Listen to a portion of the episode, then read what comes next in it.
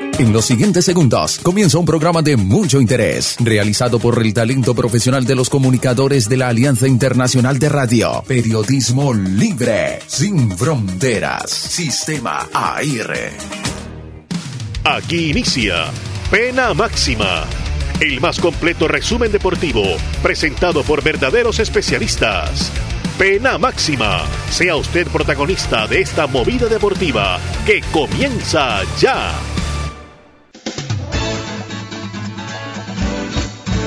Hola, ¿qué tal? Un saludo cordial para todos los oyentes de Pena Máxima Internacional en esta edición del viernes 31 de julio, ya rematando semana y también rematando el séptimo mes del año y entrando al mes de las cometas. Hablamos de agosto, pues agradecimiento para todos los oyentes que nos siguen todos los días de 6 a 8 de la noche y un poquito más, dependiendo la información que haya en el término de último momento, de última hora también. Un agradecimiento especial para Julio César Campos y JJ Bobadilla por la eh, producción de este programa y también a Fiber Hoyos, el presidente de Acor Colombia. Agradecimiento para la Alianza Internacional de Radio AIR Mundial, en cabeza de su, de su director Guillermo Memo Cárdenas, quien nos transmite muy amablemente a través de sus más de 100 emisoras afiliadas. Lo mismo hacen las diferentes plataformas digitales y medios digitales y medios de comunicación, pues siguen nuestra señal y nos dan ese puntico de colaboración para que nos escuchen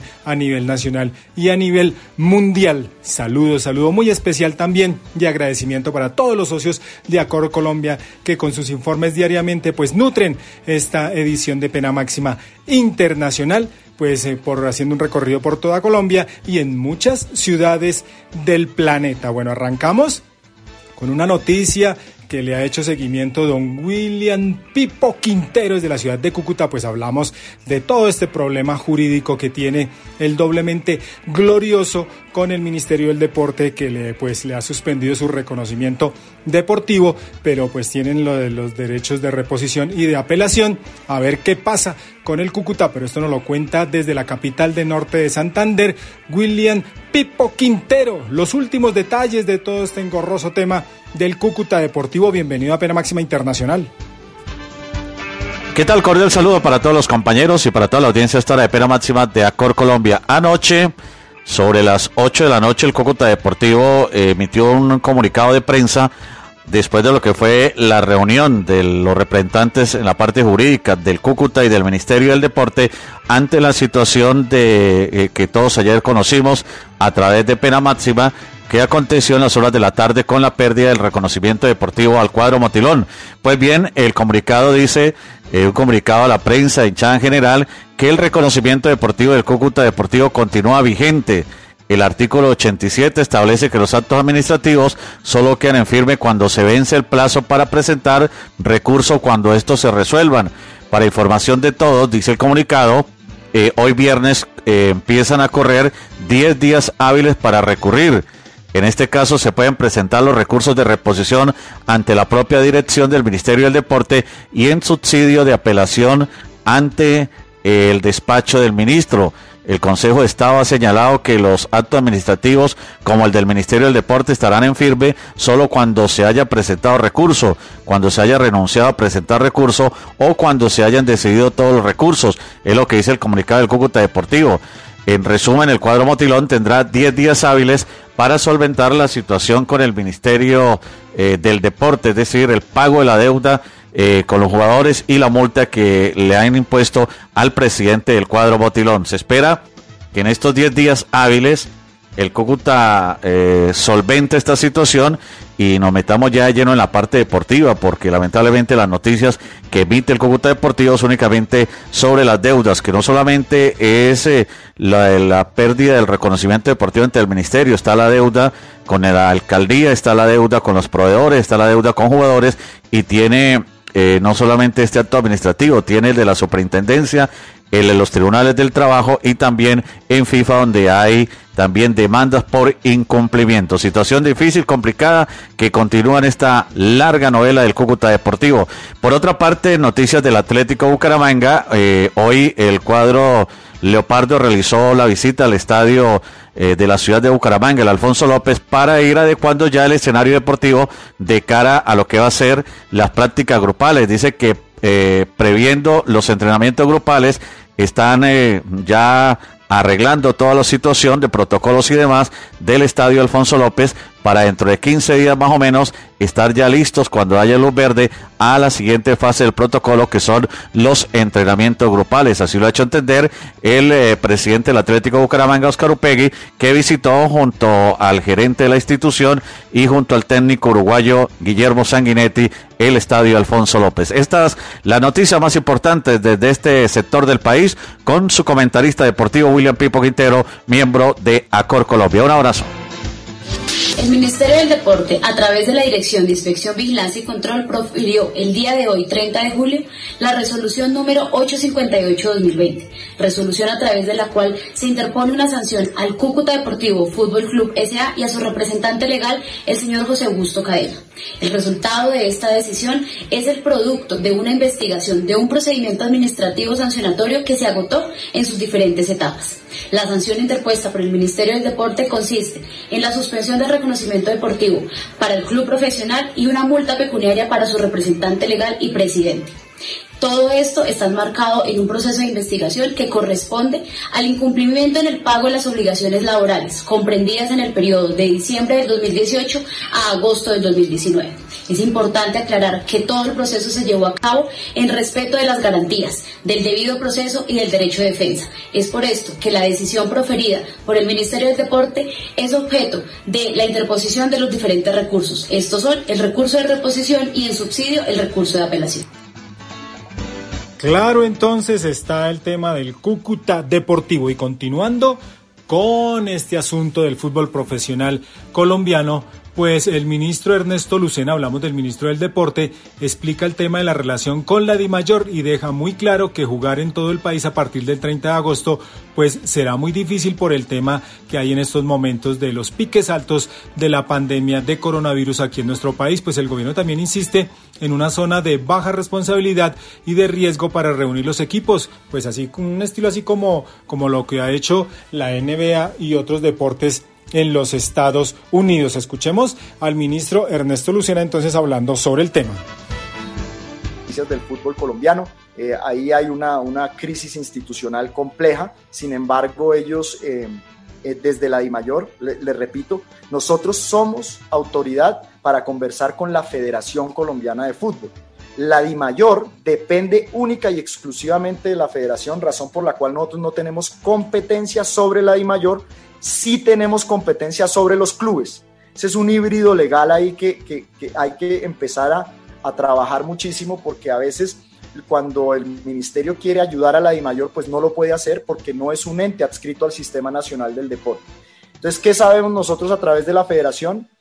Que han hecho varias reuniones y que en esas reuniones o asambleas, perdón, lo primero que han dicho es que se reactivará el torneo al partir del 30 de agosto. Esa fecha es la que ellos tienen planeados como reactivación del fútbol colombiano, 30 de agosto. Pero, ¿qué tiene que saber el gobierno? Y por supuesto las comisiones.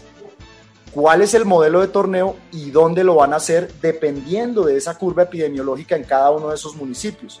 Me llegaban noticias ayer de que querían hacerlo en todo el país. Yo eso lo veo difícil. Yo veo difícil que de aquí a un mes nos vaya, vayamos a tener aprobación, no solo del gobierno nacional, sino de los alcaldes municipales diciendo que se pueda tener esos vuelos entre un lado y otro y que cada equipo pueda tener su sede. Lo que les hemos dicho es, eh, y, creo que en eso el senador Uribe comparte la filosofía de, y él lo estuvo trabajando, es cómo podemos nosotros encapsularlos, sea la palabra, encapsularlos en una misma región muy cercana, donde la curva epidemiológica no esté muy alta y sobre esa base podamos desarrollar un torneo con muchísima calma, con todos los protocolos, sin tener a los jugadores viajando por todo el país.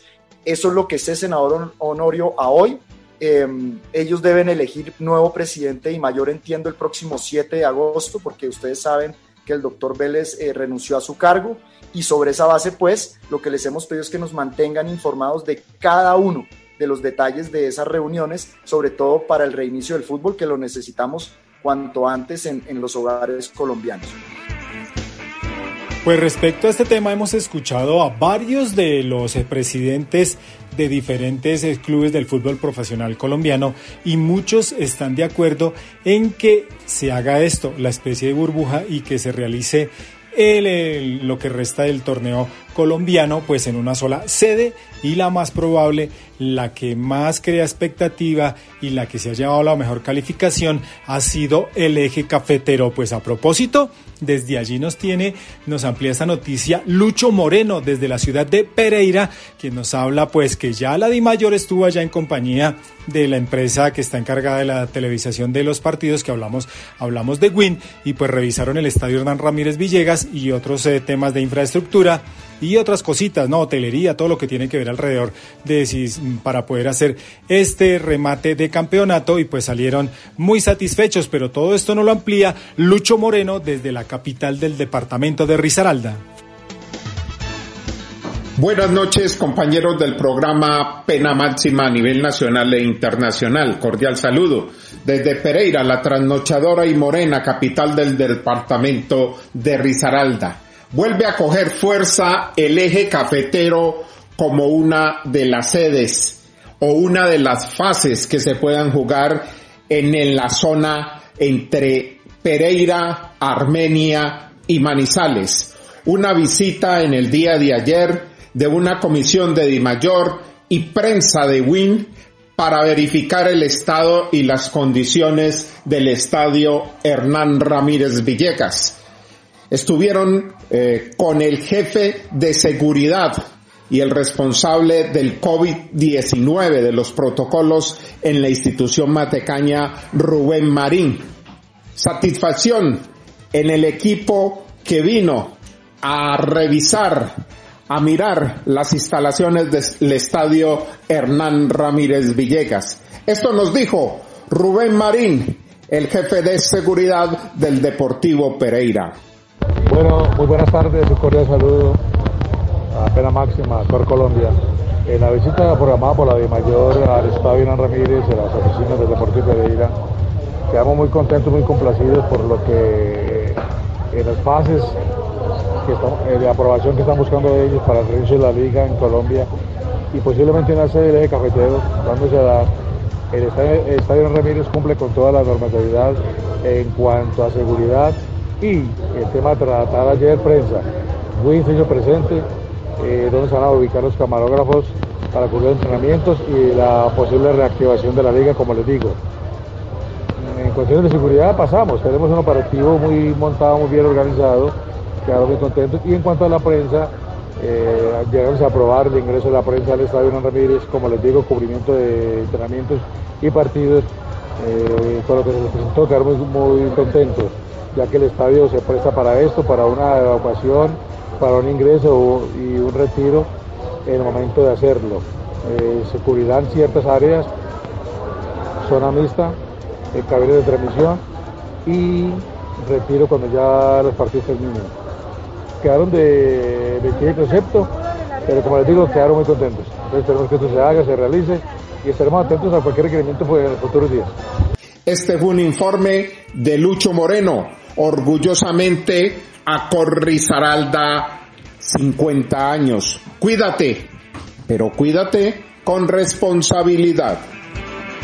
Don Lucho Moreno, muy amable por habernos complementado puesto este bloque sobre el fútbol profesional colombiano y pues felicitaciones porque el eje cafetero sigue cumpliendo con las expectativas para ser sede única de lo que resta del campeonato del fútbol profesional colombiano y esperemos pues que así sea. Y antes de irnos a nuestra primera pausa aquí en Pena Máxima Internacional, pues les cuento una noticia que tiene que ver con el Nápoles, el equipo donde actúa el arquero colombiano David Ospina, porque contrató al africano Víctor Osimen por una cifra récord.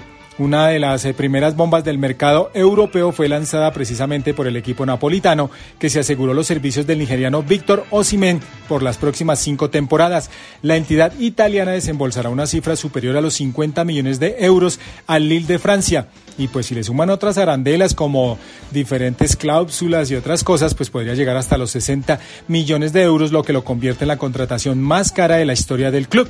Pues por encima de Diego Armando Maradona. Osimen es una de las grandes promesas del fútbol africano y esta operación lo ubicará como una de las más importantes de futbolistas de su continente. El Lille había, vendido el año pasado al marfileño Nicolás Pepe al Arsenal inglés en un monto cercano a los 80 millones de euros. Por el argelino Riyad Mahrez el Manchester City le pagó al Leicester 68 millones de euros, mientras que el podio se completa con Pierre-Emerick Aubameyang de Gabón, que pasó del Borussia Dortmund al Arsenal por casi 64 millones de euros. Pues el nigeriano de 21 años luchará por un puesto en el equipo dirigido por Genaro Gatuso, con figuras de la talla de José María Callejón, Fernando Llorente, Irving Lozano, Dries Mertens, Lorenzo Insigne y Aska Tudis Milik, entre otros. Nápoles siempre se caracterizó por las ventas a precios exorbitantes como las del argentino Gonzalo Higuaín, Higuaín 90 millones de euros a la Juventus, el uruguayo Edison Cavani 65 millones de euros al Paris Saint-Germain y el brasileño Jorginho 57 millones de euros al Chelsea. Ahora batió su propia marca en el rubro de adquisiciones que había sido fijada por la del mexicano Lozano por 42 millones de euros el presidente de la institución Aurelio de Laurentis pues eh, dio esta noticia sobre este paso exorbitante y le dio la bienvenida en las redes sociales. Dijo, benvenuto Víctor.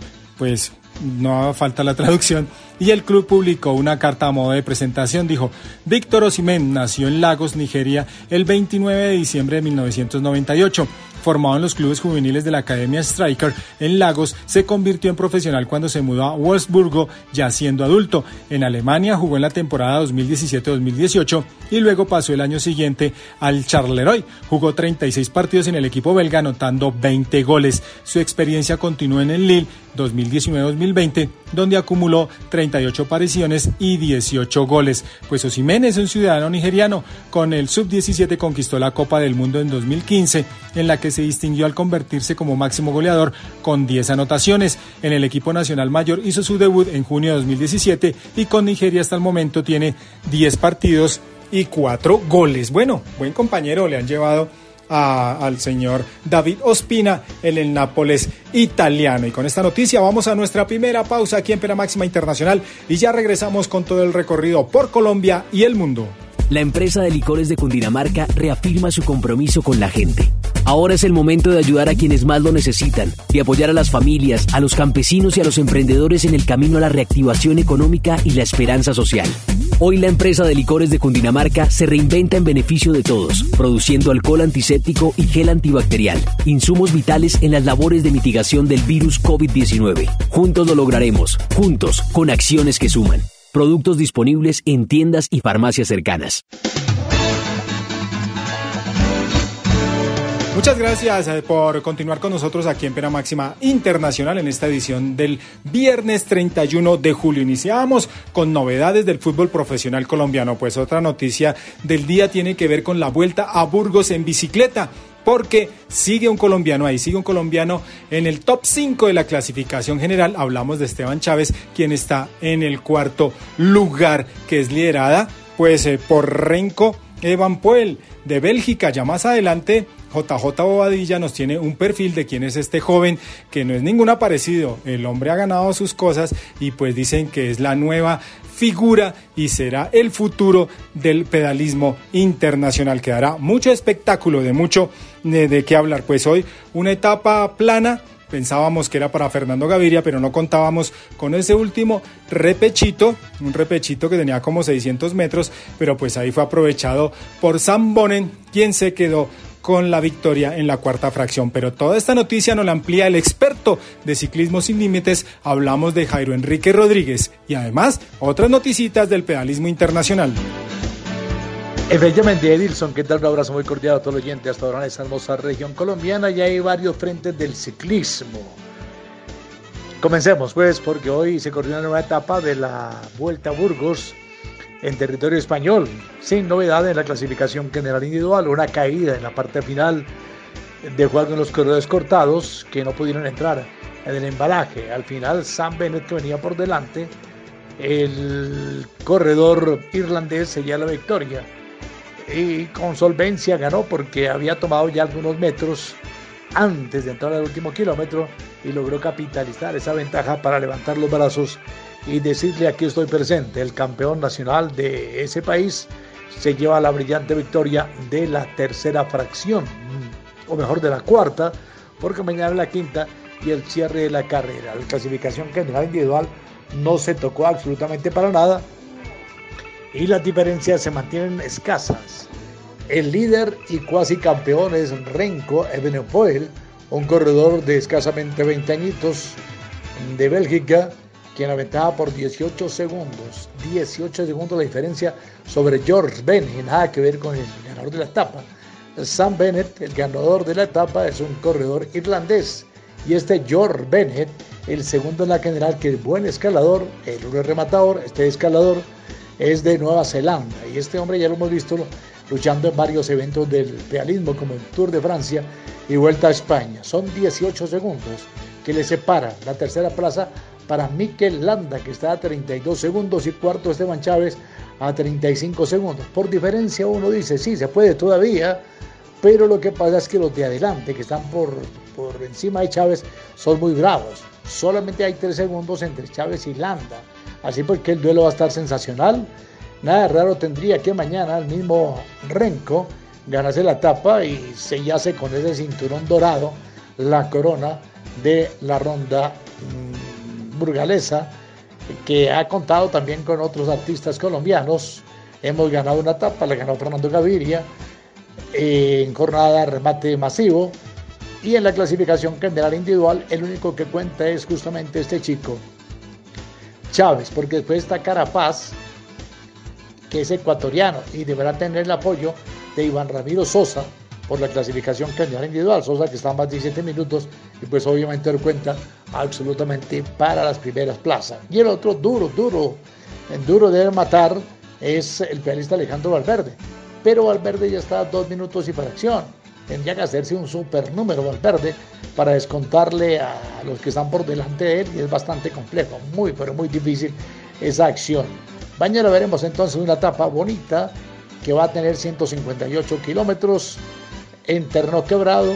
En los últimos 50 se van a encontrar cuatro puertos de montaña, tres de tercera categoría y el de la llegada en Lagunas de Neila, que es de fuera de categoría, 11 kilómetros 800 metros en ascenso totales, totales, con rampas del 5.6% de inclinación para el primer espectáculo que se ha vivido en el reinicio de la temporada del ciclismo del mundo. Y la noticia medio regular o mala es la cancelación del Tour del Avenir, competencia en territorio francés, y que va a tener una muy buena selección Colombia, dirigida por Carlos Mario Jaramillo.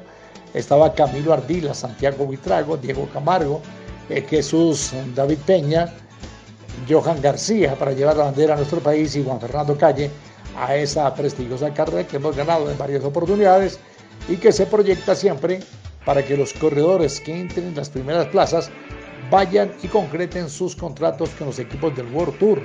Pero no hay, ha dicho la organización, que este año muy difícilmente con las burbujas herméticas, con todo lo que piden las medidas sanitarias, pues no, no lo pueden hacer y que mejor van a comenzar a pensar en lo que será la del Tour del Avenir del 2021. Así pues que el Tour del Avenir sin porvenir para este año, mi querido Julio César Elinte.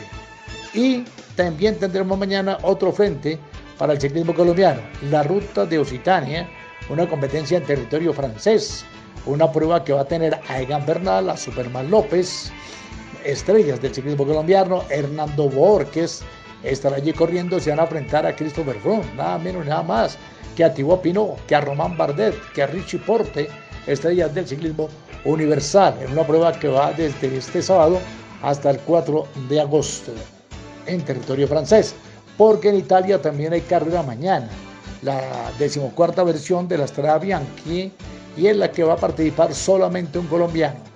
Estará el boyacense Einer Rubio, que correrá con el equipo de Movistar, y estrellas como Juliana Lafilippe, que estuvo en Colombia, y ganador del año del anterior. Estará igualmente Vincenzo Nibali, uno de los hombres más prestigiosos del ciclismo universal. Estarán compitiendo allí, al igual que Philly Gilbert y el jovencísimo Tadej Poyacar, entre otros. Entonces, para la prueba también de 184 kilómetros que tiene en gran parte, se corre por terreno destapado, por tierra, esa jornada de la Stravian que quedará mañana. Así pues que en tres frentes estará el ciclismo colombiano. España, Vuelta a Burgos. Francia, Ruta de Citania. Y en Italia, con un solitario corredor, Einer Rubio, la Stravian. Así pues que avanzamos y todo lo presentamos aquí, mi querido Edilson Don Fiber, a todos los oyentes de Acor Colombia, Pena Máxima Radio. Un abrazo muy grande, feliz fin de semana, todos juiciosos. Quédense en casita, quédense en casita. Ya vamos saliendo poco a poco de esta situación que golpea al universo. Un abrazo para todos y que Dios, que Dios los bendiga. Jairo Enrique Rodríguez está informando. Muchas gracias, Jairo Enrique, y pues esperemos, esperemos porque el chavito está muy cerca, pues al menos que se meta en el podio y por qué no que aspire al título de esta vuelta a Burgos, pues que ya ganaron Nairo Quintana y que la ganó también Iván Ramiro Sosa en el 2018 y en el 2019, pero que pues en esta edición no le fue tan bien. Pues hablábamos de que don JJ Bobadilla nos tiene un perfil de Renko Evan Poel, el actual líder de esta competencia. Es un ciclista de Bélgica y pues muy joven, muy joven, pero que sea JJ Bobadilla quien nos cuente algo más, detalles, detalles de la vida profesional de este ciclista belga. Hola, profe Edilson, sí señor, ampliando la información que nos entregaba Jairo Enrique Rodríguez. Quiero comentarle que Renko Evenepoel nació en Shepdal, Flandes, el 25 de enero de 2000, ciclista belga que actualmente corre para el equipo profesional Stipe. Inició su carrera deportiva como jugador de fútbol, nada más ni nada menos. Alcanzó a estar con la selección sub-15 y sub-16 de su país, donde jugó 4 y 5 partidos respectivamente pero debido a varios contratiempos y desilusiones, ya que era suplente la mayor cantidad de tiempo, dejó de lado el fútbol para tomar la decisión de pasar al ciclismo. Su carrera inició en el 2017 cuando hizo parte de la categoría junior, logrando marcar la diferencia con grandes victorias en campeonatos de ruta, en campeonatos mundiales, en contrarreloj juveniles corre con un equipo profesional desde el 2019, el Cuy Steve. Su primera carrera fue la Vuelta a San Juan en Argentina. Hoy en día se ha convertido en la revelación del ciclismo mundial. Con solo 20 años se perfila como uno de los protagonistas de las venideras pruebas internacionales en las grandes vueltas. Los medios internacionales lo comparan como el Cristiano Ronaldo del ciclismo debido a su celebración durante la etapa 3 de la Vuelta a Burgos. Datos de este ciclista, Renko Ebenepo, el gran favorito para quedarse con la competencia en territorio español. Información con JJ Bobadilla.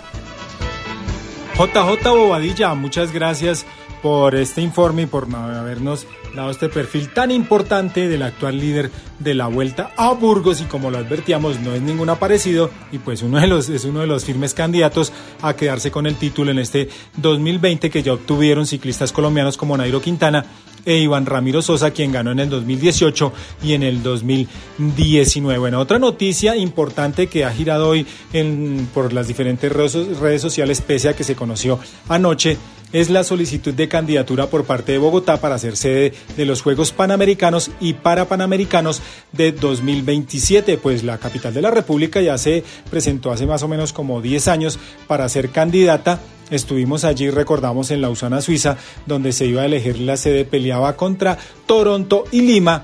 Al final, pues se quedó con, la, con la fortuna de ser la anfitriona de estas justas Toronto, la ciudad canadiense, pues que lo realizó en el 2015. Pero también vale la pena recordar que para eh, también solicitud ser sede de 2027 de estas justas, Barranquilla y la Panan Sports pues eh, siempre ha mantenido su filosofía de que solo una ciudad puede realizar los Juegos Panamericanos. La Sport pues era la antigua ODEPA, la Organización Deportiva Panamericana, ahora se llama Sport. Pues veamos qué nos dice a propósito de esto el presidente del Comité Olímpico Colombiano, Baltasar Medina, quien nos entrega detalles y nos explica, porque tiene una novedosa propuesta para que de pronto la Sport se convenza de dejar a Colombia que Barranquilla y Bogotá sean sedes conjuntas para estos Juegos Panamericanos del 2027. El anuncio hecho por la alcaldesa Claudia López de postular a la ciudad de Bogotá como ciudad candidata para realizar los Juegos Panamericanos y para Panamericanos del 2027 es una excelente noticia para el país deportivo y para la capital. Su candidatura se sumaría a la ya anunciada desde hace tiempos por la ciudad de Barranquilla para el mismo propósito, decisión que tocaría tomar al Comité Olímpico Colombiano como quiera que Panam Sport solo acepta una ciudad por país para este tipo de candidaturas. Sin embargo, nosotros consideramos que dentro de los cambios y las innovaciones que nos podría exigir el deporte post pandemia, es interesante explorar la posibilidad, como lo ha sugerido incluso el mismo Comité Olímpico Internacional, de que estos eventos se puedan hacer simultáneamente en dos sedes dentro de un mismo país. Y en ese sentido, yo particularmente le propondría al Comité Olímpico Colombiano que presentemos a las dos ciudades para hacer un evento compartido, lo cual a más de novedoso, pues desde luego sería más fácil de manejar en lo que tiene que ver con los aspectos económicos e incluso con el tema de la misma infraestructura deportiva. Agradeciéndole al presidente del Comité Olímpico Colombiano, Baltasar Medina, por aclararnos el tema y pues ojalá que la Panan Sports decida pues eh, dar el aval para que Colombia realice conjuntamente en dos ciudades, hablamos de Barranquilla y Bogotá, estos Juegos Panamericanos y para Panamericanos del 2027. A propósito del tema, pues la alcaldesa de Bogotá, Claudia López, nos entrega de, pues nos aclara también por qué decidió respaldar esa candidatura de Bogotá para hacer sede de estos Juegos Panamericanos de 2027. Estas son postulaciones que se hacen con años de anticipación. Y es también una manifestación de que de esto vamos a salir. Es un momento muy difícil, pero de esto vamos a salir. Y Bogotá es una ciudad pujante, alegre, emprendedora, que tiene deportistas de todos los talantes, muy prestigiosos, muy meritocráticos, muy capaces. Hemos venido mejorando nuestra infraestructura deportiva y lo vamos a seguir haciendo y por supuesto nos honraría mucho y nos animaría mucho a impulsar a nuestra juventud, a nuestros jóvenes, a nuestros deportistas, a nuestra ciudad, que en el 2027 pudiéramos ser sede de los Juegos Panamericanos. Este es un proceso que se hace con mucha anticipación y por eso hemos decidido postular a nuestra ciudad, desde ya. Muchas gracias a todos, a todos por venir y a Bogotá por cuidarse. Muchísimas gracias. Bueno, y con esta mm, excelente noticia de la candidatura de Bogotá para esos Juegos Panamericanos y para Panamericanos de 2027, vamos a la ciudad de Pasto. Allí está don Gonzalo Chalo Jiménez, quien nos contará cómo van los resultados de las pruebas de COVID-19 en el equipo tricolor y además tiene un invitado muy especial, pues se trata de César Quintero, mediocampista del conjunto nariñense. Hola, ¿qué tal? Cordial saludo a usted y a los oyentes de Pena Máxima Internacional, como siempre, las buenas noticias que tienen que ver con el Deportivo Pasto desde el sur del país. Luego de practicarse por segunda vez las pruebas rápidas para la detección del virus del COVID-19, a personal administrativo y deportivo del Deportivo Pasto, los resultados arrojaron un nuevo caso positivo asintomático, el cual ya se encuentra cumpliendo con el aislamiento obligatorio y siendo evaluado por el personal de la salud capacitado. El primer caso, recordemos, detectado, continúa en cuarentena cumpliendo con las recomendaciones de autocuidado en el lugar o en su lugar de residencia, según informó fuentes del Deportivo Pasto. Tenemos invitado especial a través de Pena Máxima Internacional. Se trata de César Quintero, el buen volante que milita en el equipo nariñense en primera línea, que genera fútbol, que pisa muy bien el área y además tiene buen dominio del esférico, además de que sabe recuperar muy bien el balón. Actuó en Nacional, en Medellín entre otros equipos como el Atlético Huila y está muy satisfecho de estar nuevamente con el Deportivo Pasto. Bienvenido César Quintero a través de Pena Máxima Internacional. Hola, muchas gracias por la invitación y bueno, un saludo para todos. Feliz, feliz de volver, feliz de ponerme unos guayos, de tocar la pelota, de reencontrarme con los compañeros, con el cuerpo técnico y más que, más que nada es seguir con esa ambición que, que traíamos porque todavía seguimos soñando de, de poder conseguir grandes cosas con este equipo.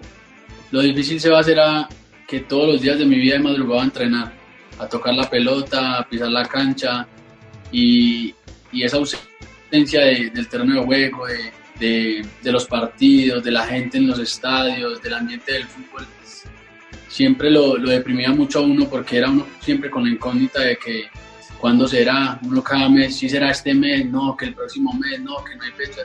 Y todo eso era un, para mí lo más duro fue todo ese ambiente del fútbol de entrenar, de esa falta de, de los compañeros.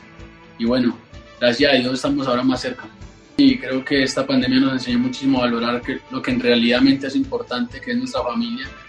Eh, compartir muchísimo con ellas, eh, muy dedicado en las tareas y, en el estudio de mis hijas, que es mm, bastante exigente. Bueno, y más que nada compartir con mi esposa, con las niñas, porque en realidad es lo importante. Bien, bien, como te digo, disfrutando cada momento. Yo creo que esto nos enseñó a valorar mucho más las cosas y, y ahora no veo la hora de que sea el día de mañana para, para entrenar. No, muy motivante, la verdad, ver el esfuerzo que ha hecho todo el club por, por tener una cancha propia y, y con las medidas que tiene, como cuidan la grama. Es una cancha en la que motiva muchísimo a entrenar, ya que es nuestro espacio también, hay que valorarlo. Muchísimo. Creo que hemos hablado entre varios y, y es que queremos darla todo en estos tres, tres, cuatro meses que quedan del año, porque sabemos que van a ser fuertes y queremos conseguir unos objetivos muy claros, que es ser campeón, clasificar a un torneo internacional. Y, por ahí todos los compañeros, el cuerpo técnico también enfatiza mucho en eso, en que, en que debemos aprovechar este, este tiempo que tenemos para, para prolongar nuestros contratos, para prolongar, para darle alegría a la hinchada, para, para nosotros también como, como futbolistas conseguir grandes, grandes cosas. Yo la verdad estoy muy feliz en la ciudad, una ciudad muy agradable, es pequeña, su clima es, para mí no es, no es, un, no es, no es un problema y bueno, que más que para criar hijos también es muy tranquilo. Sebas, como te decía, muy motivante, la verdad que el trabajo que veníamos haciendo era impecable y, y la idea es ponernos lo más pronto posible a punto. Gracias César por estar acá en nuestro programa de la COR y por otra parte Diego Nixon Ortiz, él es el administrador del Estadio Libertad, delegado por el gobernador de Nariño. Dio un parte de satisfacción luego de una visita efectuada al máximo escenario de los nariñenses. Están en perfectas condiciones la cancha, además eh, de la, del sonido, la luminaria o las luminarias y por supuesto también la pantalla gigante. Dijo además que en cualquier instante cuando el campeonato regrese, pues el escenario está absolutamente garantizado para efectos de iniciar el campeonato y que el Deportivo Pasto pueda actuar en él. Ojalá se cuide la cancha, ojalá se cuide el escenario, ya que el Deportivo Pasto afortunadamente entrena en la cancha de Botana, pues afortunadamente reitero, la cancha del Estadio Libertad se la puede mantener en perfectas condiciones. Con mucho gusto, desde San Juan de Pasto, como siempre, Chalo Jiménez con las notas del tricolor, el equipo nariñense, el equipo volcánico, a través de Pena Máxima Internacional. Chalo, muy amable por todo su reporte desde la ciudad de Pasto y pues eh, con las novedades del equipo tricolor y también por ese invitado especial César Quintero, como usted lo advierte también un muy buen, muy buen mediocampista tiene el equipo de esta parte del país. Nos vamos ahora para el departamento de Antioquia. Ahí está Fernando Bustamante desde la ciudad de Medellín, quien nos va a contar cómo es la reinvención de diferentes sectores económicos y deportivos en esta época de pandemia. Fernando, bienvenido a Pena Máxima Internacional. Saludo muy especial para usted, Edilson, y de manera particular para los oyentes de Pena Máxima Internacional y por supuesto para nuestros colegas y amigos de la Cor Colombia en el país. Originamos esta información desde la ciudad de Medellín. Hoy les presentamos uno de los temas que literalmente están de moda en la capital de los antioqueños. Debido a la situación de pandemia que vivimos en nuestro país, muchos de los sectores de la economía han tenido que repensar sus modelos de negocios. En tal sentido, la edición número 31 de Colombia Moda, que es una de las ferias más importantes del mundo, se realiza desde el lunes de esta semana de manera virtual. A pesar de las circunstancias, Colombia Moda ha tenido gran aceptación gracias a las transmisiones en diferentes plataformas. el deporte también juega un papel muy importante en la moda. Por eso, en Pena Máxima Internacional, nuestro invitado es Juan Fernando Gallego Obando, especialista en investigación económica de Inex Moda y exjugador de la Selección Colombia de balonmano. Juan Fernando, ¿el diseño y la moda llegaron al deporte o fue al contrario? ¿El deporte permeó la moda? Bienvenido y buenas noches. Cuando hablamos de moda no nos referimos exclusivamente a vestuario y calzado, nos referimos a ese conjunto de usos, eh, consumos, eh, gustos y comportamientos que tienen los consumidores y las, y las sociedades. Si entendemos esto, podemos ver que en realidad eh, la moda y su expresión en el vestuario y la moda y su expresión en el deporte vienen ligadas hace muchos años y van de la mano. Y el ejemplo perfecto sería entonces que hoy la, la, empresa líder en términos de, de vestuario y calzado es Nike es también la empresa líder de, vestuario y calzado deportivo. Lo mismo podríamos ver con su competidor eh, que es Adidas, que es la marca alemana. Entonces, más bien moda y deporte, diría yo que van eh, tomados eh, de la mano. Juan Fernando, Deporte y moda son tendencia o como dicen algunos especialistas en el tema, hacen parte del cambio de valores con el que los ciudadanos del mundo le apostamos cada vez más a temas de salud, reciclaje, inteligente por supuesto, medio ambiente y ecología. ¿Qué piensa usted sobre esto? Los grandes líderes del mercado en los Estados Unidos, Nike, en Europa Adidas, tenemos el caso interesante también de ASICS eh, en Japón que precisamente esta marca fue la que comenzó fabricando eh, para Nike. En Colombia tenemos muchas, muchas iniciativas, eh, desde eh, vestuario deportivo, calzado, todo el tema de los guayos. Yo creo que podemos mencionar muchas marcas deportivas que han patrocinado a los equipos, incluso el, del departamento, y, podemos nombrar incluso el caso de Toto que patrocina a la delegación colombiana. Sin embargo, eh, nuestros consumidores y nosotros como consumidores nos falta más creer en el producto eh, colombiano y a las marcas también les falta generar más valor no solamente desde el producto en el tema de innovación, sino también generar más valor de marca cuando comparamos las experiencias de marca de, estos líderes, del caso de Nike y el caso de Adidas, con la forma como crean valor las marcas desde acá, nos damos cuenta que todavía hay muchas oportunidades eh, de mejora que parten de la marca y que llegan hasta el producto con todo el tema de innovación en materiales. A esta hora de la noche y desde la ciudad de Medellín, en Pena Máxima Internacional, hablamos sobre el tema de moda y deporte con el especialista en investigación económica de Inex Moda, Juan Fernando Loaiza Gallego Obando, además también jugador de nuestra selección Colombia de balonmano. Juan Fernando, en América, Estados Unidos es el país que está a la vanguardia de la ropa deportiva, mientras que en Europa, por ejemplo, lo son Alemania, Francia, España, Italia y el Reino Unido. ¿Cómo está Colombia en relación con el diseño de ropa deportiva? El mundo del deporte es un laboratorio y un espacio de, desarrollo y de prueba de grandes tecnologías. Nada más recordemos que en los, en los Juegos Olímpicos de Tokio, que hoy están pospuestos para el próximo año, se iba a probar todo el tema de avances 5G. Eh, Por nombrar otro caso, 28 eh, de las 32 selecciones del último mundial eh, iban vestidas por diferentes marcas pero 28 eh, de esas, de esas camisetas eran producidas en Taiwán. Taiwán es un país que se caracteriza por la excelencia y la calidad de sus diferentes cadenas de producción y por supuesto eh, los textiles técnicos eh, con control de temperatura que permiten también la evaporación del sudor y el mejor desempeño de los deportistas entran también acá en todas esas tecnologías que se están desarrollando en el mundo de, de la moda y del vestuario y que tienen impacto en el mundo del deporte. Juan Fernando, ¿cómo está el mundo en materia de avances de diseño de ropa deportiva en el campo de la tecnología de punta aplicada, por supuesto, al sector del deporte?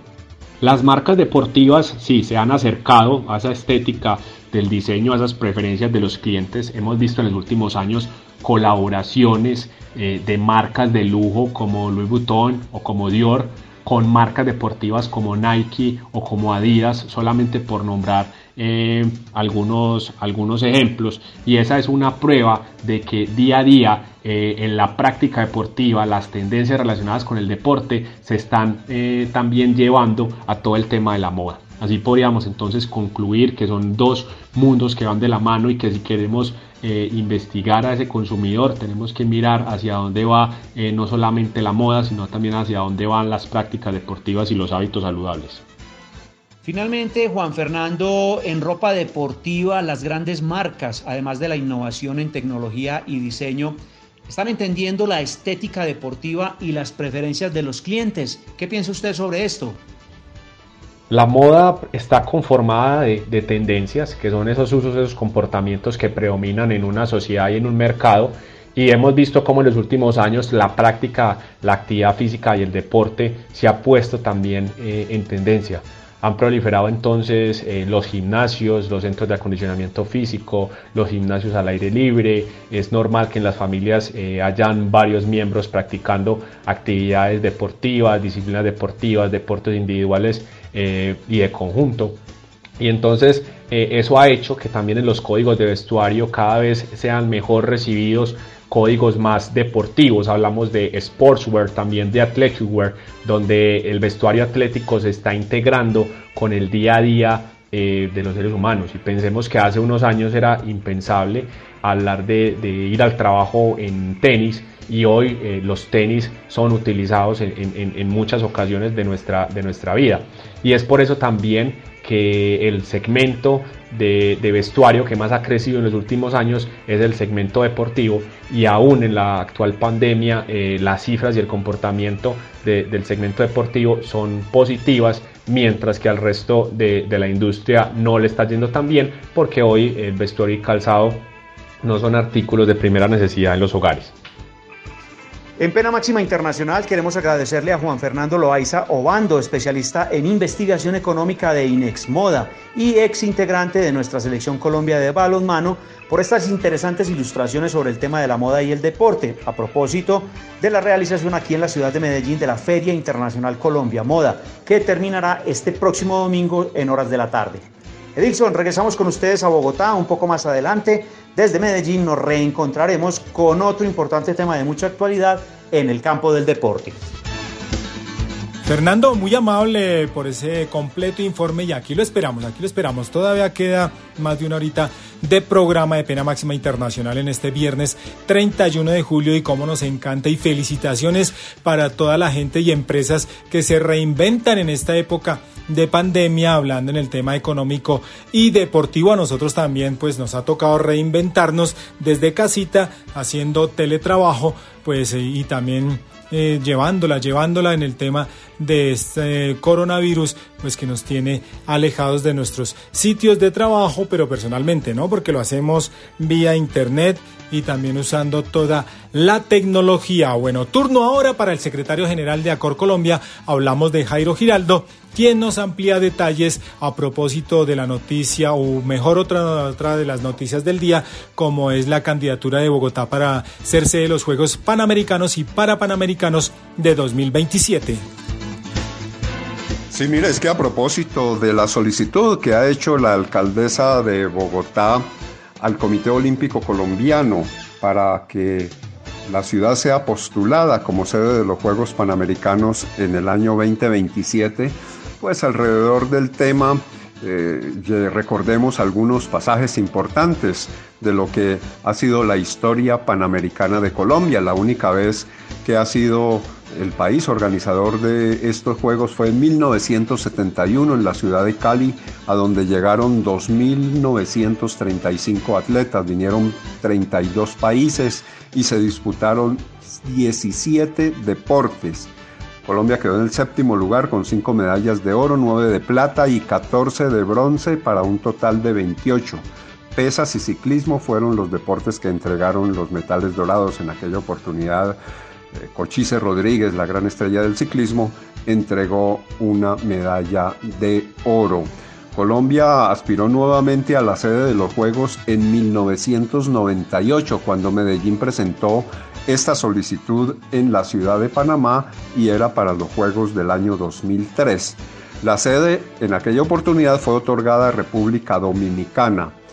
Contra la aspiración de Medellín influyó notablemente lo ocurrido durante la visita de la Comisión de la Organización Deportiva Panamericana a la capital antioqueña para revisar los escenarios, las obras, la infraestructura y todo lo relacionado con la organización de un evento de esta naturaleza, pero con la mala suerte que cuando esa comisión estaba en Medellín, pues explotó una bomba del año 1998 en un lugar muy cercano a donde esta comisión estaba sesionando. Eso pues influyó luego en la decisión para otorgar esa sede. Para los Juegos eh, Panamericanos de 2015 que finalmente se realizaron en Toronto, Bogotá había presentado la candidatura en 2009. En esa votación, Toronto obtuvo 33 votos, Lima 17 y Bogotá solamente 7 votos.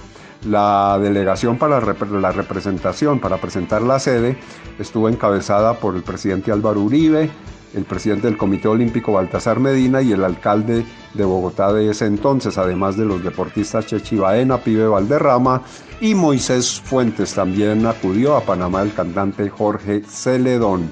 Toronto basó su propuesta en tecnología, muy buenos videos, fotografías, pero sobre todo en eh, decir que tenía listos un billón de dólares como presupuesto y jugosos regalos a los delegados.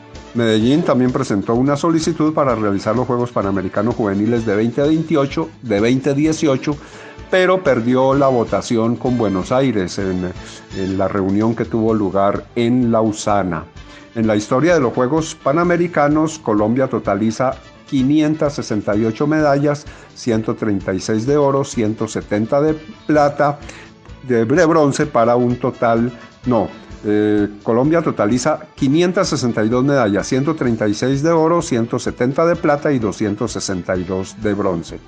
En los primeros Juegos que fueron realizados en 1951 en Buenos Aires, la primera medalla de nuestro país eh, fue obra de Jaime Aparicio en los 400 metros con vallas. Bueno, y luego de este recorrido por lo que ha hecho Colombia en los Juegos Panamericanos, pues nos vamos a la ciudad de Barranquilla. Allí está el maestro Estewil Quesada, quien nos contará quién es el nuevo beisbolista colombiano de los Cardenales de San Luis, una de las mejores novenas de las grandes ligas. Maestro Estewil, bienvenido a Pena Máxima Internacional. Hola, ¿qué tal, Edilson? Cordial saludo para usted y para todos los oyentes de Acor Radio. Colombia tiene un nuevo pelotero en las grandes ligas, el mejor béisbol del mundo. Los Cardenales de San Luis han llamado hoy al lanzador derecho barranquillero Nabil Krishnat. Es un eh, chico eh, del Atlántico que venía haciendo un recorrido bastante largo, por cierto, en las menores del mejor béisbol del mundo, el béisbol organizado hoy fue llamado y se vincula al equipo grande. En momentos en que precisamente los Cardenales, de San Luis se convierten en el tercer equipo de las grandes ligas en registrar casos de COVID-19, lo que provocó el aplazamiento eh, hoy del partido frente a los cerveceros de Milwaukee. Recordemos que eh, fueron aplazados los partidos de los Marlins de Miami, por caso de coronavirus, y los Phillies de Filadelfia. Algunos otros partidos, pero los Phillies de Filadelfia también por casos eh, de COVID. Y ahora el tercero es eh, este de los Cardenales de San Luis, donde curiosamente, no sabemos si por este caso o por otro, no se ha dicho quiénes son, eh, son dos beisbolistas, no se sabe, seguramente puede ser uno de ellos lanzador, por este caso se llama Al barranquillero Nabil Crismal, nuevo colombiano en el béisbol de las grandes ligas. A propósito de colombiano y de barranquillero, gran actuación ayer eh, de Donovan Solano, el tercera base, el utility, pero está actuando de tercera base de los gigantes de San Francisco. Ellos perdieron 12 a 7 frente a los padres de San Diego, pero tuvo una sensacional noche eh, Donovan Solano. Batió en cinco turnos, cuatro hits, tres de ellos dobles impulsó dos carreras, anotó una, batea para 500 de promedio. Ningún eh, colombiano en el arranque del béisbol de las grandes ligas había bateado para 500. Era bateado 10 hits en 20 turnos. Buena labor de este muchacho que con su hermano eh, Jonathan Solano, que actuó para los nacionales eh, de Washington y los Marlins de la Florida, se convirtieron en la segunda pareja de colombianos hermanos en llegar a la pelota profesional después de los hermanos Cabrera. Desde Barranquilla, este Will que está para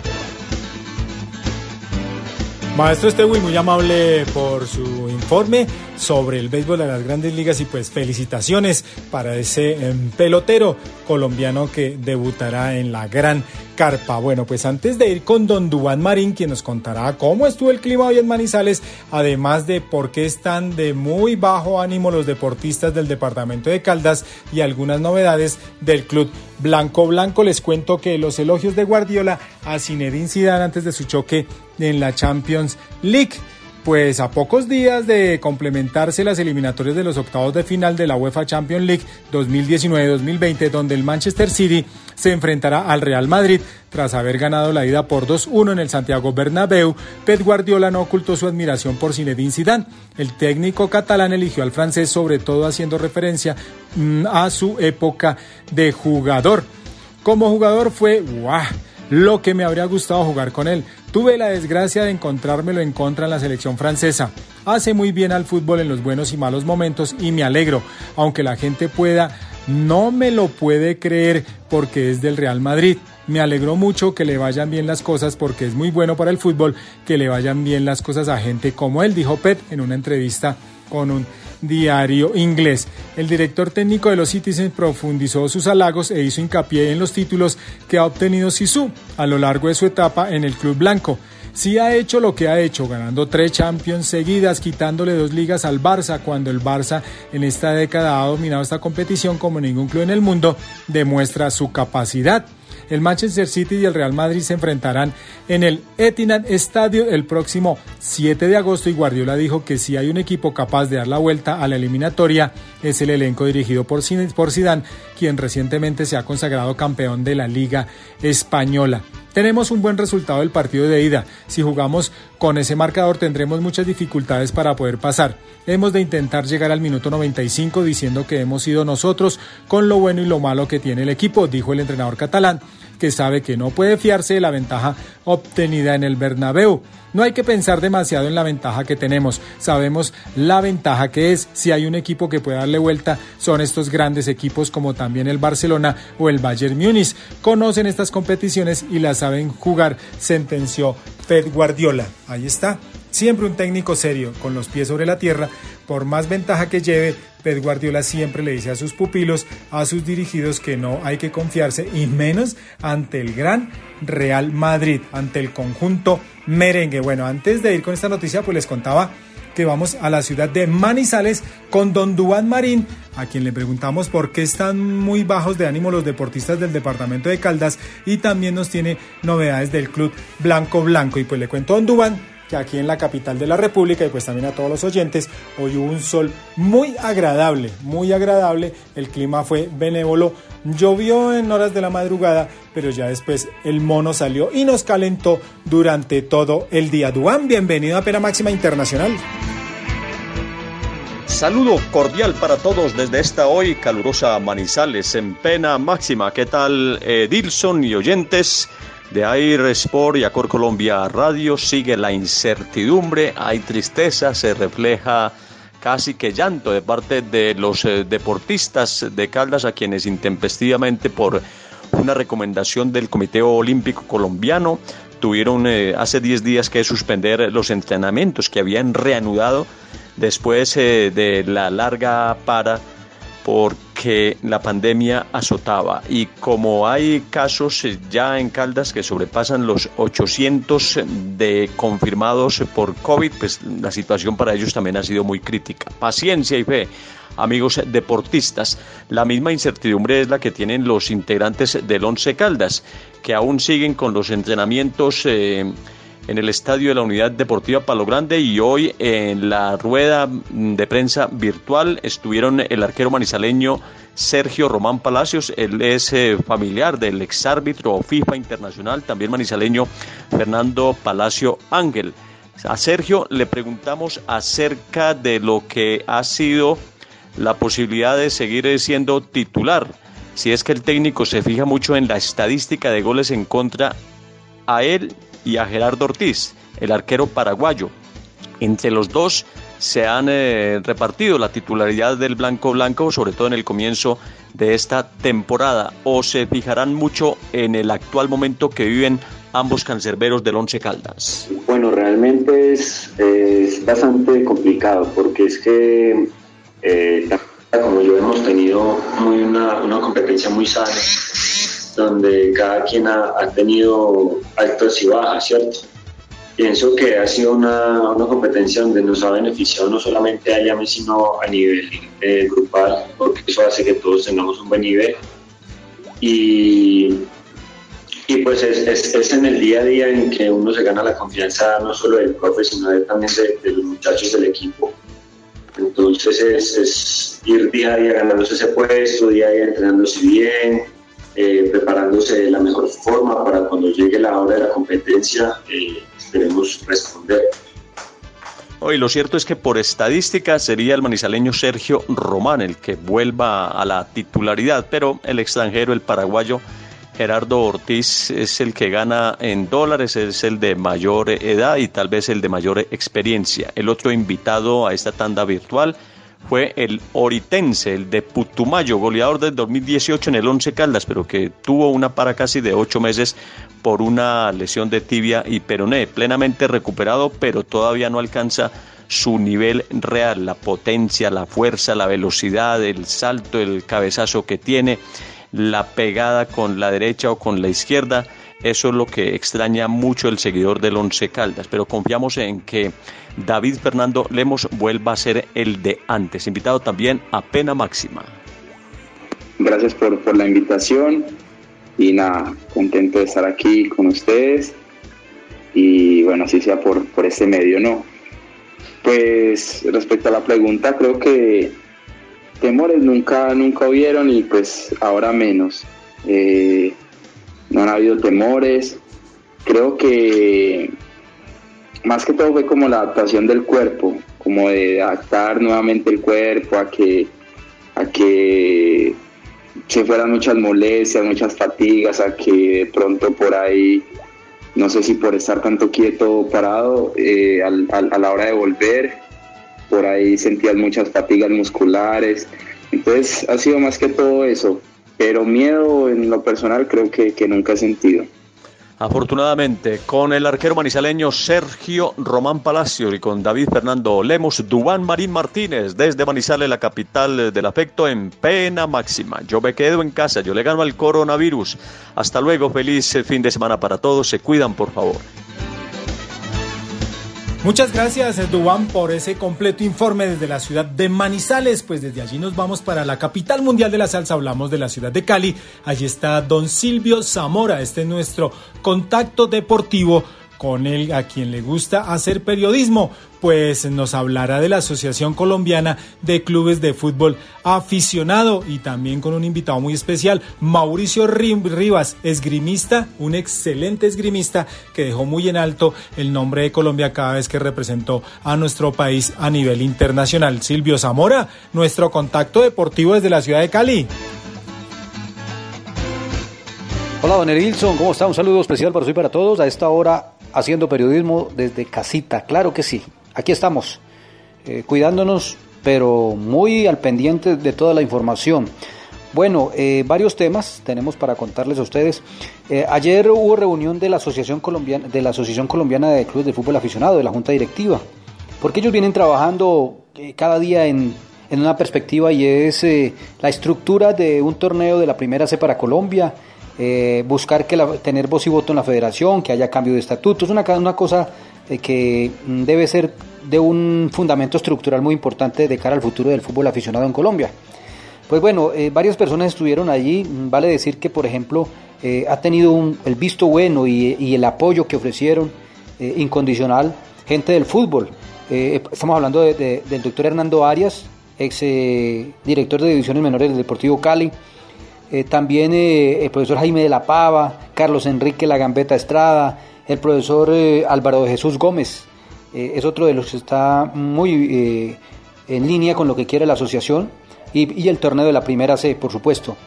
Imagínense que ahí hayan hecho un censo aquí en el Valle del Cauca, 162 escenarios deportivos están prácticamente sin vida. Si tuviera el torneo de la primera C, estos municipios, estos municipios y ciudades intermedias pues les darían vida y moverían la economía a través de un torneo de la primera C. Por donde se mire, sería, sería muy bueno eh, eso. Y en esa reunión, además quiero decir una cosa, un, hombre como Álvaro Aguilar, eh, perdón, como Abel Aguilar, hijo de don Álvaro Aguilar, el, uno de los miembros del comité ejecutivo, está muy también en línea con lo que quiere y también desea estar muy cercano a la asociación.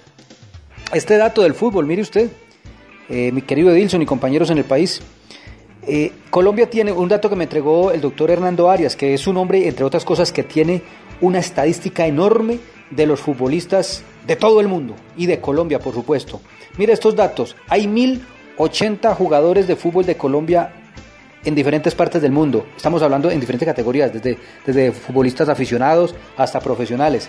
1080 futbolistas de Colombia están fuera del país, jugando en equipos de primera, segunda, tercera división en diferentes países.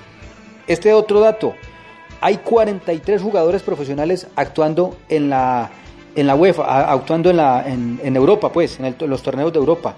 43 jugadores. Hay Colombia está en, la, línea C, eh, décima. Colombia es el décimo país de acuerdo al ranking de la FIFA, ¿cierto? Y de entre esos 10, todos tienen torneo de, tercera división primera C. En Colombia no hay. Y este otro datico, de, de 50 países, federaciones afiliadas, pues entre otras, pero las, las 50 mejores ranqueadas en la FIFA, los mejores 50 países ranqueados en la FIFA, solamente hay cuatro que no tienen tercera división. Imagínate, de 50, solamente hay cuatro que no tienen eh, tercera división. ¿Y quiénes son? Es Canadá, Estados Unidos y Australia. ¿Por qué no lo tienen? Porque hay Colombia, por supuesto. ¿Y por qué no lo tienen ni Canadá, ni Australia, ni Estados Unidos? Por una situación de franquicias. Eh, no porque no tengan estructura, sino por unas franquicias de acuerdo a, los sponsors que tienen. Bueno, eso tiene una situación allá, pero es por franquicias. Colombia no lo tiene, ¿sabe por qué? Por negligencia de los dirigentes. Imagínese usted, hace 19 años no se realiza en Colombia el torneo de la primera C. Pero bueno, en ese camino está ACFA, que es la Asociación de Clubes de Fútbol Aficionados de Colombia, que preside el futbolista, el exfutbolista Andrés Felipe Guapacha.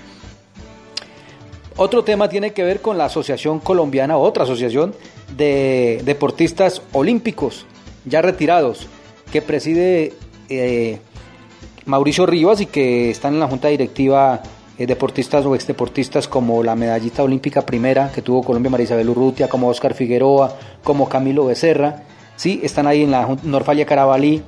Entonces, eh, este grupo de atletas de la élite de Colombia, que hacen parte de la junta directiva, pues eh, venían trabajando, pero les llegó una notificación de la, del Comité Olímpico Internacional, pues que notificaran cómo habían hecho la convocatoria para establecer y oficializar la, eh, esta organización.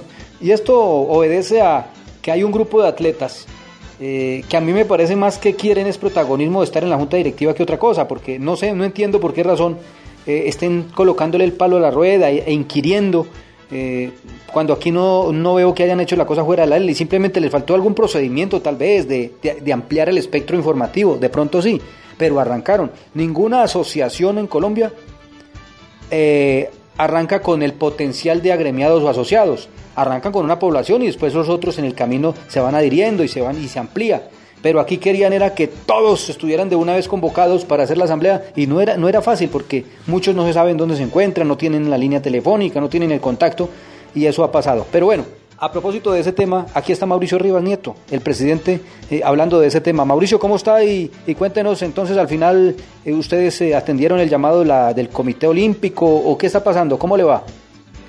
Hola Silvio, un saludo muy especial para usted y todos sus oyentes. Seguimos adelante con el tema de la Asociación Nacional de Atletas Olímpicos. Hemos respondido a unos requerimientos que nos hizo la Asociación Mundial. Esperamos pues respuesta positiva, ya que lo que hemos intentado es justamente convocar, convocar al máximo de atletas olímpicos que hayan participado por lo menos en una versión de los Juegos Olímpicos por Colombia y eh, pues sobre todo seguir adelante. Mire, el, el tema de los eh, exatletas, sobre todo, eh, o de los atletas olímpicos, sobre todo de los retirados, es que nos hemos encontrado con eh, muchas, muchas sorpresas, ¿sí? unas gratas donde, la gente ha podido hacer su transición de la vida deportiva a la vida laboral, digamos, sin muchos tropiezos. Este es un proceso siempre difícil para cualquier atleta, uno cuando se retira eh, pues eh, queda un poco como en el aire. Eh, y segundo, pero también muchas veces pasa también de que tienen muchas dificultades. ser reconocido después de haber ganado la medalla, ser reconocido después del retiro, no es una tarea fácil. Y la asociación lo que busca es propender porque ese retiro sea digno, ese retiro sea pues lo más, eh, lo mejor posible y eh, digamos de que también mirar cómo dentro de los eh, exatletas, cómo nos podemos ayudar unos a otros. Ayer hubo una sesión muy interesante, trajimos al exdirector jurídico de Coldeportes para hablar del tema de las está en la, en la ley 181, las, las pensiones de los deportistas, a los medallistas, eh, que ya no son pensiones, sino que se consideran estímulos, y pudimos ilustrar a un grupo de atletas eh, para quienes aplicaba esta norma y, cosas así.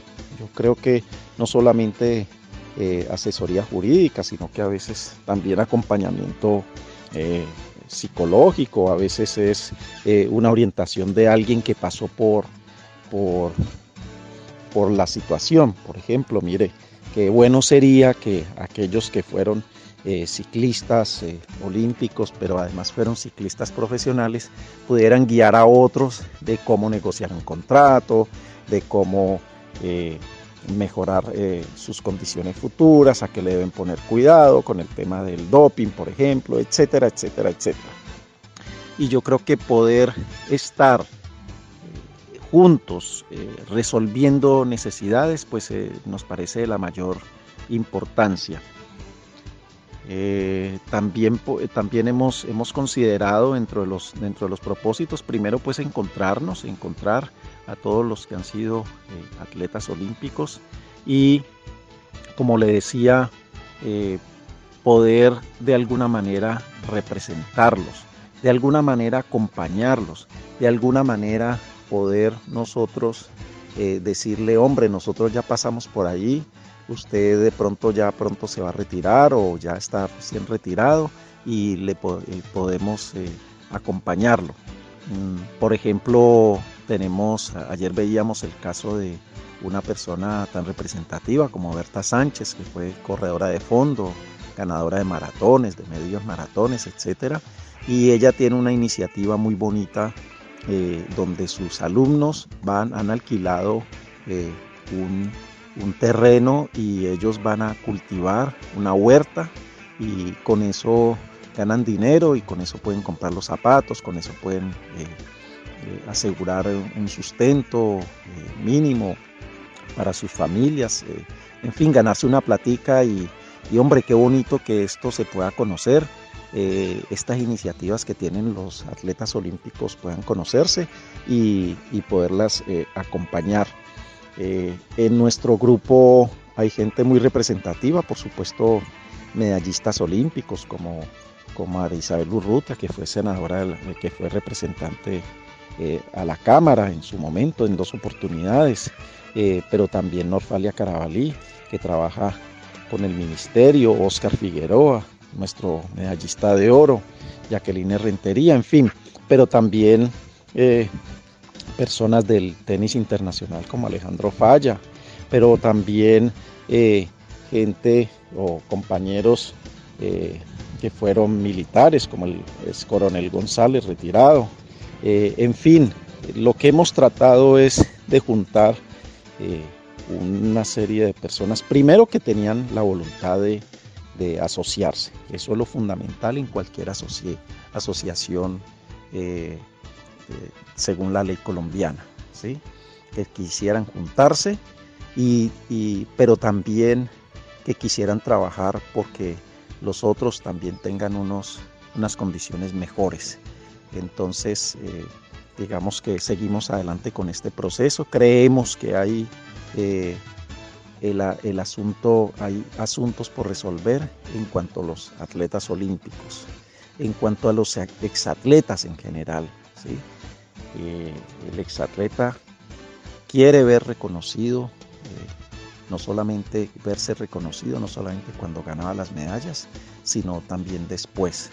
Y creo que podemos hacer un aporte no solamente a los, a los atletas, sino a los exatletas eh, retirados, pero también a los activos y sobre todo a la sociedad.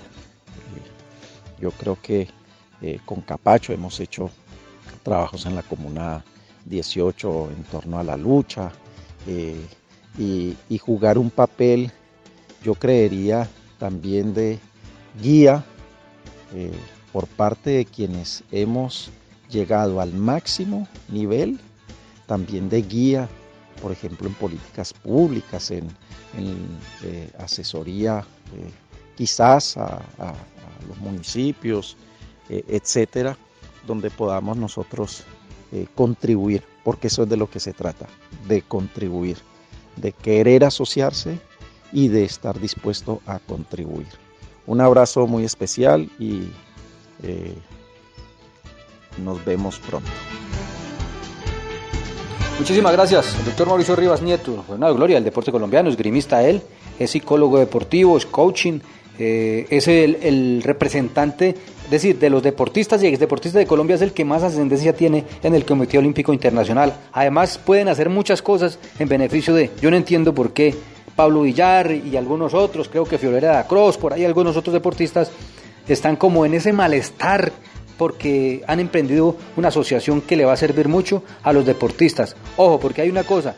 Una cosa es la eh, la entidad que hoy tiene a los deportistas activos y otra cosa es la entidad que va a agremiar a los deportistas ya retirados, como es esta que acaba de, constituir eh, los ya deportistas olímpicos de nuestro país. Esta información desde Santiago de Cali, con mucho gusto, yo soy Silvio Zamora Ramírez, un abrazo para todos, gracias. Silvio, muy amable por ese contacto deportivo desde la ciudad de Cali. Seguiremos muy pendientes en lo que tiene que ver con esta asociación de clubes del fútbol eh, aficionado. Y pues eh, respecto al tema, Abel Aguilar, un jugador insignia de la selección Colombia, el mediocampo del tricolor nacional, pues también se refirió al tema y aquí lo escuchamos en Pena Máxima Internacional. Hola a todos, les habla Abel Aguilar enviar un saludo muy especial a la asociación ACFA que, que están iniciando este nuevo proceso para el beneficio del fútbol aficionado en Colombia. Felicitarlos por tomar esta iniciativa, por, por el mejoramiento de, de, nuestro fútbol, del fútbol formativo, del fútbol aficionado en nuestro país, eh, entendiendo la importancia que tiene este proceso para, para el fútbol colombiano Personalmente viví mi proceso de fútbol aficionado en Bogotá y considero que, que esta base es importante y es fundamental para el crecimiento de los jugadores, de los clubes y sinceramente felicitarlos y apoyándolos porque es necesario que el fútbol colombiano eh, empiece a retomar todas esas actividades y que el fútbol aficionado se vuelva realmente importante para, para nuestro fútbol y para el crecimiento no solamente del fútbol masculino, sino también del fútbol femenino, de todos los entes que hacen parte del fútbol y que rodean al fútbol en Colombia. Entonces, esperando que, que sigan adelante e invitando también a todos los clubes aficionados para que hagan parte de esta asociación y que crean realmente en ese trabajo. Un fuerte abrazo, con mucho cariño. Gracias a Abel Aguilar por ese respaldo. Bueno, y antes de irnos a nuestra segunda pausa, pues me encontré un artículo que habla sobre los siete datos que explican por qué el presidente de la FIFA, Gianni Infantino, es investigado por la justicia de Suiza, pues dice que la explosión que dinamitó las estructuras de poder de la FIFA en mayo de 2015 todavía sigue generando ondas expansivas a un lustro de aquel proceso policial en el hotel Baur Lac de Zurich el llamado FIFA Gate, salió nuevamente a la superficie durante las últimas horas con un caso que mantiene en vilo otra vez al fútbol. El presidente de la entidad, Gianni Infantino, es investigado por la justicia de Suiza a raíz de un caso que tuvo como coletazo inicial la renuncia del fiscal general de ese país, Michael Lauber, como lo explicábamos ayer. Pues aquí tratan siete puntos. El primero dice, ¿cuál es la acusación contra Gianni Infantino?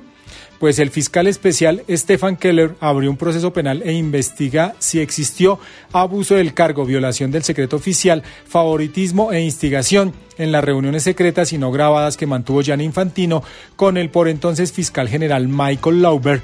Y pues esto tiene que ver con el fiscal, el fiscal principal de Balais, Reinaldo Arnold, entre 2016 y 2017.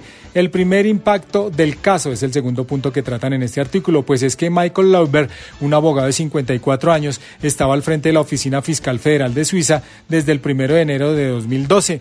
La investigación que se abrió a raíz de las sospechas que existen en torno a estas reuniones terminó en su renuncia días atrás. Lauber dejará el cargo a fines de agosto, pero su dimisión se hará oficial en enero de 2021. Respeto la decisión del Tribunal Administrativo Federal, sin embargo, sigo rechazando firmemente la acusación de mentiras. La falta de confianza en mí como fiscal general perjudica al Ministerio Público de la Confederación.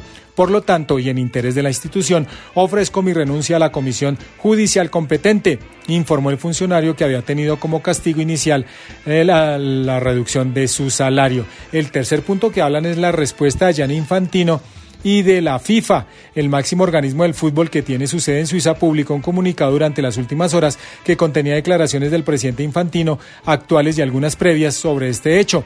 Reunirse con el fiscal general de Suiza es perfectamente legítimo y es perfectamente legal. No es una violación de nada. Por el contrario, también es parte de los deberes fiduciarios del presidente de la FIFA. Destacaron esa, en esa publicación retomando una respuesta que había dado el mandatario del fútbol el 25 de junio de 2020 informaron que Infantino impuso impulsó, perdón, que la FIFA se presente como parte dañada en más de 20 procedimientos solo en Suiza.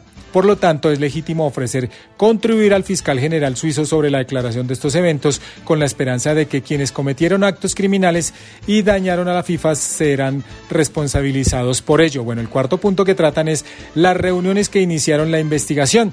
La primera reunión entre Lauber e Infantino se habría desarrollado en marzo de 2016, semanas después que sea elegido como presidente de la FIFA. Según el extenso informe que publicó el medio Teigitz Einser en 2018, la oficina fiscal les confirmó ese conclave que tuvo como finalidad discutir la investigación sobre el fútbol y aclarar la posición de la FIFA como parte demandante y perjudicada. El periódico suizo Neuer Searcher aseguró que Lauber e Infantino se reunieron durante el 2016 un total de dos veces, una en Berna y otra en Zurich, y que mantuvieron un tercer cónclave en junio de 2017. Investigan también el rol que tuvo el fiscal del Alto Valais, Reinaldo Arnos, en la concreción de estos encuentros. ¿Cómo se inició este caso? Es el quinto punto. En marzo de este año fue designado Stefan Keller, presidente del Tribunal Superior y Administrativo de Ovalden, como el encargado de examinar los cargos penales que se evaluaban presentar contra Lauber e Infantino a raíz de las primeras informaciones que se conocieron hacia fines de 2018 que indicaban que había existido reuniones secretas en el marco de esta investigación con el presidente de la FIFA como protagonista. Algunas de las primeras versiones de estos hechos se filtraron a partir de las publicaciones del grupo llamado Football Leaks, que comulga a casi 80 periodistas de 13 países. El sexto punto, el rol de Lauber en el FIFA Gay pues dicen que en septiembre de 2015 Lauber impulsó desde la Fiscalía Federal la apertura de una causa penal contra Blatter tras contar con indicios de que había incurrido en administración desleal, abuso de confianza y apropiación indebida. En ese mismo proceso figuraba el nombre de Michel Platini por haber recibido un pago desleal cuatro años antes por parte de Joseph Blatter. Lauber investigaba la sesión de derechos de televisión de los mundiales a la CONCACAF con un contrato que tenía la sospecha que había sido desfavorable para los intereses de la FIFA. Pues este acuerdo había sido firmado en 2005 y era por las Copas del Mundo de Sudáfrica 2010 y la de Brasil 2014. En junio de 2016, la oficina del fiscal informó que se había llevado a cabo un nuevo operativo en la sede de FIFA para incautar pruebas en las investigaciones contra Blatter y Jerome Walk, el secretario general de la FIFA entre 2007 y 2015. Bueno, pues el séptimo punto que obligaron a esta investigación contra Blatter dicen perdón, contra el señor Gianni Infantino es precisamente el antecedente Blatter. Lo llamaron aquí en este artículo. Pues ese séptimo punto dice que tras el proceso que se inició contra Infantino, los medios suizos recordaron lo ocurrido con Joseph Blatter en octubre de 2015, cuando el Comité de Ética de la FIFA decidió suspenderlo de su cargo por 90 días, al igual que a Michel Platini, presidente de la UEFA por ese entonces, y Jerome Blanc, como ya dijimos, secretario general de la FIFA, a raíz de la investigación por hechos de corrupción que se estaban llevando adelante. Durante este tiempo, se prohíbe a los individuos señalados participar en cualquier actividad futbolística a nivel nacional e internacional, señaló ese comunicado. Para entonces, Blatter ya había anunciado que dejaría su cargo en febrero del 2016.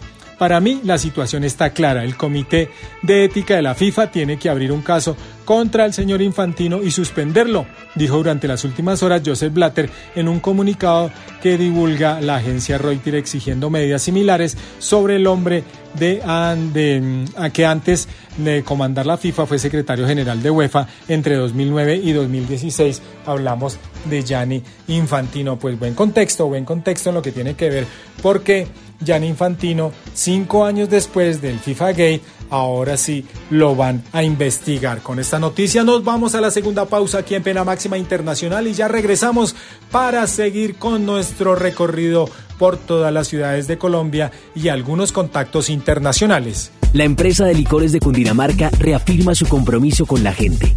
Ahora es el momento de ayudar a quienes más lo necesitan, de apoyar a las familias, a los campesinos y a los emprendedores en el camino a la reactivación económica y la esperanza social.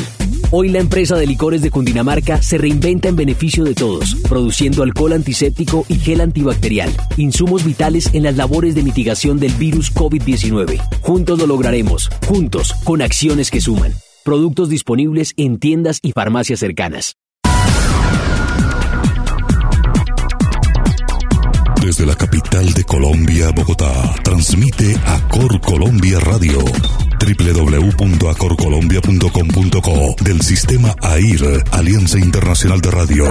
Esta es la radio de los periodistas deportivos con todos los deportes, todos los eventos. Acor Colombia Radio, emisora de la Asociación Colombiana de Periodistas Deportivos. www.acorcolombia.com.co, la radio que te llena de emociones y traspasa fronteras. Acor Colombia Radio, afiliada a AIR, Alianza Internacional de Radio. AIR es mundial.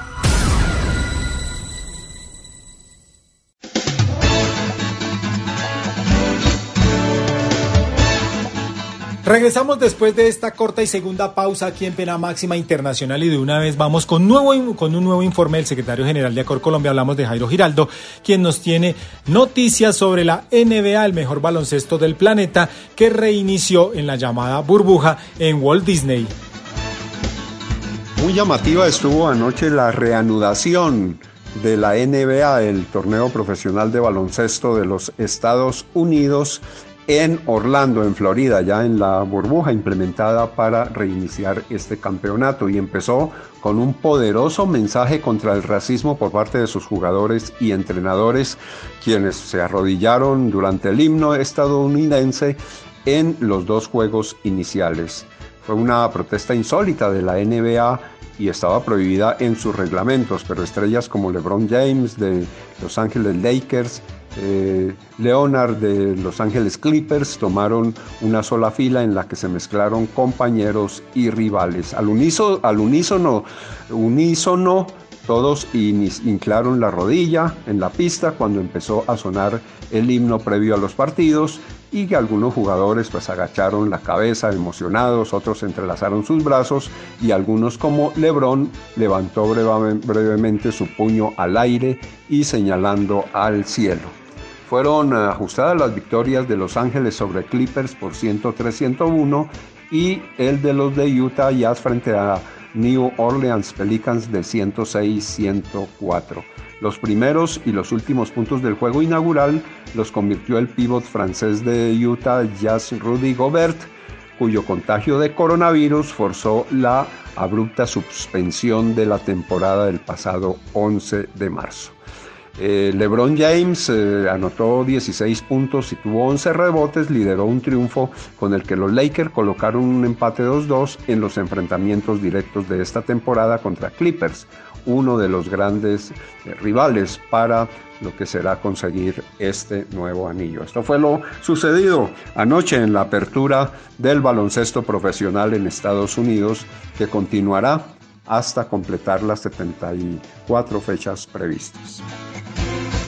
Estoy totalmente de acuerdo con usted, Jairo Giraldo. Fue un emocionante reinicio de la NBA. Ya nos hacía falta, ya nos hacía falta porque ya pues hemos visto también las emociones de la Fórmula 1, todo lo que ha sucedido con el fútbol internacional y en otros deportes, pero el béisbol de las grandes ligas también, el golf, pero faltaba la NBA. Bueno, nos quedamos aquí en la capital de la República porque ahora vamos con Mauricio Díaz quien tiene como invitado a Francisco Pacho Delgado, un exjugador eh, del equipo cardenal y quien se reinventó para obtener recursos económicos en esta época de pandemia mientras se mientras reinicia su trabajo con Independiente Santa Fe como técnico de las divisiones menores. Muy buenas tardes para todos mis compañeros en Pena Máxima Internacional. Hoy les voy a hablar del exjugador de fútbol de Independiente Santa Fe, Francisco Pacho Delgado se retiró hace cinco años del equipo y comenzó sus trabajos como director técnico. Maneja la categoría sub-17 de Independiente Santa Fe y nos cuenta que hace cuatro meses no está trabajando y ahora una nueva fuente de ingreso es dar clases personalizadas. Escuchémoslo. Sí, en Santa Fe hice eh, gran parte de, las divisiones inferiores. Salí de Caterpillar Motor, lugar que quiero mucho y me dio esa posibilidad de ir a un equipo tan grande como Independiente Santa Fe, al cual quiero mucho. Y yo duré en Santa Fe aproximadamente cinco años en sus divisiones menores, en el fútbol base, y de ahí paso al equipo profesional. ¿Cuánto tiempo? 10 años en Independiente Santa Fe y 17 años como futbolista profesional. Bueno, ¿cuándo se retiró de Independiente Santa Fe y comenzó su carrera como entrenador? Sí, yo me retiro a, los 35 años de, mi carrera del fútbol activo. Ahí yo me retiro en, Fortaleza Fútbol Club y ahí mm, el presidente Carlos Barato me da la posibilidad de, ser entrenador de fútbol. Veía que, yo tenía capacidades, que tenía ese liderazgo para poder asumir este reto y gracias a él y a, muchos otros compañeros de Fortaleza se me brinda la posibilidad de, empezar a enrutarme por, por esta linda carrera y ahora actualmente ser el, eh, director técnico de, Independiente Santa Fe. Precisamente, cuénteme, ¿cuándo comenzó su carrera como director técnico de la división juvenil en Santa Fe? Sí, yo en...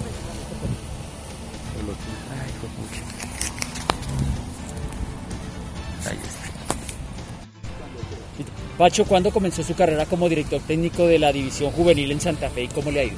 Sí, yo en Independiente Santa Fe ya llevo tres años empecé dirigiendo la sub-15, eh, pasé a dirigir sub-16 y actualmente estoy dirigiendo la sub-17, categoría sub-17 de Independiente Santa Fe, categoría que, tiene muy buenos jugadores, muy buen proyecto para, futuro, para mirar hacia abajo, hacia la cantera y esperemos que esta bonita categoría puedan salir muchos jugadores al equipo profesional.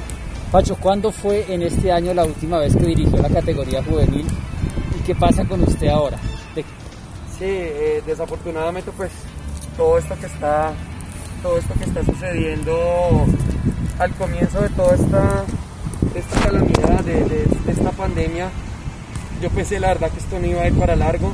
Hace cuatro meses que, fue nuestro último entrenamiento en Independiente Santa Fe, todas las categorías pues terminaron su, proyecto por el tema de, este, de esta coyuntura de, la pandemia, del COVID y estamos a la espera pues de que todo se solucione para volver otra vez a retomar con los muchachos, volver otra vez a retomar el proyecto que iba por muy buen camino y esperar con esto poder eh, nutrir al equipo profesional independiente de Santa Fe. Bueno, entonces se puede decir que usted está viviendo de la práctica como entrenador, la práctica individualizada. Es correcto, ahorita tenemos, toca reinventarse, es la palabra de moda, es la palabra actual y estoy manejando proyectos personales, eh, proyectos de entrenamiento por virtual, por plataformas. Tengo un, proyecto que se llama Food Fitness, que es, por, por, una vía de, plataforma, tengo entrenamientos personalizados, tratando de buscar la manera económica por, por, por cual poder sostenernos, ya que pues eh, eh, ahorita estamos prácticamente pues sin, sin trabajo y, tratando de buscar los medios para poder subsistir. ¿Y eso lo están haciendo todos los entrenadores de fútbol?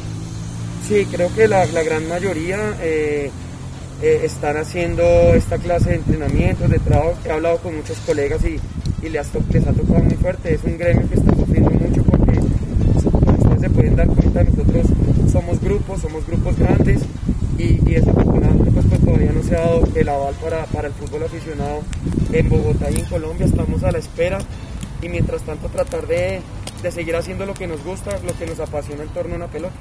¿Pero esto solamente le da para el diario? Sí, sí, y otros proyectos que uno tiene. Como te digo, no es fácil y, y sé de colegas que, que están pasando por una situación muy, muy grave. Y, este gremio hay que voltearlo a mirar porque eh, estos muchachos son el futuro de la selección Colombia mayores, eh, son los futuros Falcao, los futuros James, los futuros Jerry Mina. Y, hay que mirar, hay que tratar de, de, buscar esas soluciones. Sabemos que no es fácil, pero nosotros vivimos de eso y estamos a la espera de que se solucione, de que con los protocolos se, se pueda volver otra vez a armar ese proyecto que tan bonito que, que teníamos a principio de año, ojalá se nos dé. Gracias, Pacho. ¿Cuánto? Sí, señor. Todas las categorías se componen de 30. Sí, y, y, este año tenían algún el torneo nacional. Torneo nacional y torneo de liga. ¿Torneo nacional dónde? Eh, ese, ese, se juega sí, a nivel nacional, valga la redundancia. Ah, por toda Colombia. Sí, exacto. Y el, y el torneo de liga sí son por fútbol, eh, equipos de Bogotá el interno de Bogotá y el de el, de, el nacional si es el que enfrenta América, Nacional, Tuluá, Medellín, o sea, y el de Liga es el de Bogotá, Maracaneros, Caterpillar, ese torneo que se... Nos cuenta el profesor Pacho Delgado que en Bogotá hay 8.000 técnicos y ya ustedes se imaginarán qué situación están atravesando ellos. Este fue un informe de Mauricio Díaz para Pena Máxima Internacional de Acor Bogotá. Agradeciéndole a Mauricio Díaz de Acor Bogotá por ese contacto con Francisco Pacho Delgado, pues lo recordamos, lo recordamos, un gran jugador del conjunto de Independiente Santa Fe y quien pues eh, por esta época también se reinventa dando clases de fútbol. Pues hablando de reinvención, ya nos contaba Fernando Bustamante que en Medellín y en varias partes del departamento de Antioquia pues eh, muchas empresas en el campo deportivo y también pues en el campo textil y de otra forma como es lo de Colombia Moda pues se habían reinventado para ganarle la batalla a esta época de confinamiento por culpa del coronavirus. Pues Fernando Bustamante nos tiene un nuevo informe y ahora nos hablará sobre la NBA. Recordemos hace unos minutos, pues Jairo Giraldo nos hacía una introducción al tema porque se reinició en los parques temáticos de Walt Disney. Pues Fernando Bustamante tiene un invitado muy especial, se llama Ricardo Pinzón y él es el entrenador de las selecciones de baloncesto en esta zona del país, quien nos comentará cómo le pareció ese reinicio del mejor baloncesto del planeta. A esta hora de la noche estamos en Pena Máxima Internacional compartiendo algunos conceptos con el profesor Ricardo Pinzón Muñoz, entrenador de nuestras selecciones Antioquia y Colombia de baloncesto, particularmente en la rama femenina, sobre lo que ha sido el reinicio ayer de la temporada regular de la NBA en los Estados Unidos. Profesor Ricardo, preguntarle finalmente por eh, lo, que, lo que vimos ayer con respecto al público. Algunas pantallas se ubicaron a los lados del escenario simulando una especie de público virtual anuncia el comisionado de la NBA la posibilidad del ingreso en próximos partidos de público a los escenarios, muy a pesar de las situaciones que se están viviendo con el coronavirus. ¿Qué tan determinante es eh, en este nivel de la NBA la participación del público? ¿Podría darse realmente el ingreso de aficionados o terminaremos una temporada tanto regular como los playoffs y las finales de la NBA bajo este formato? ¿Qué piensa usted sobre el tema? Fernando, buenas noches para usted y para todos los oyentes del programa Pena Máxima Internacional de la Cor Colombia.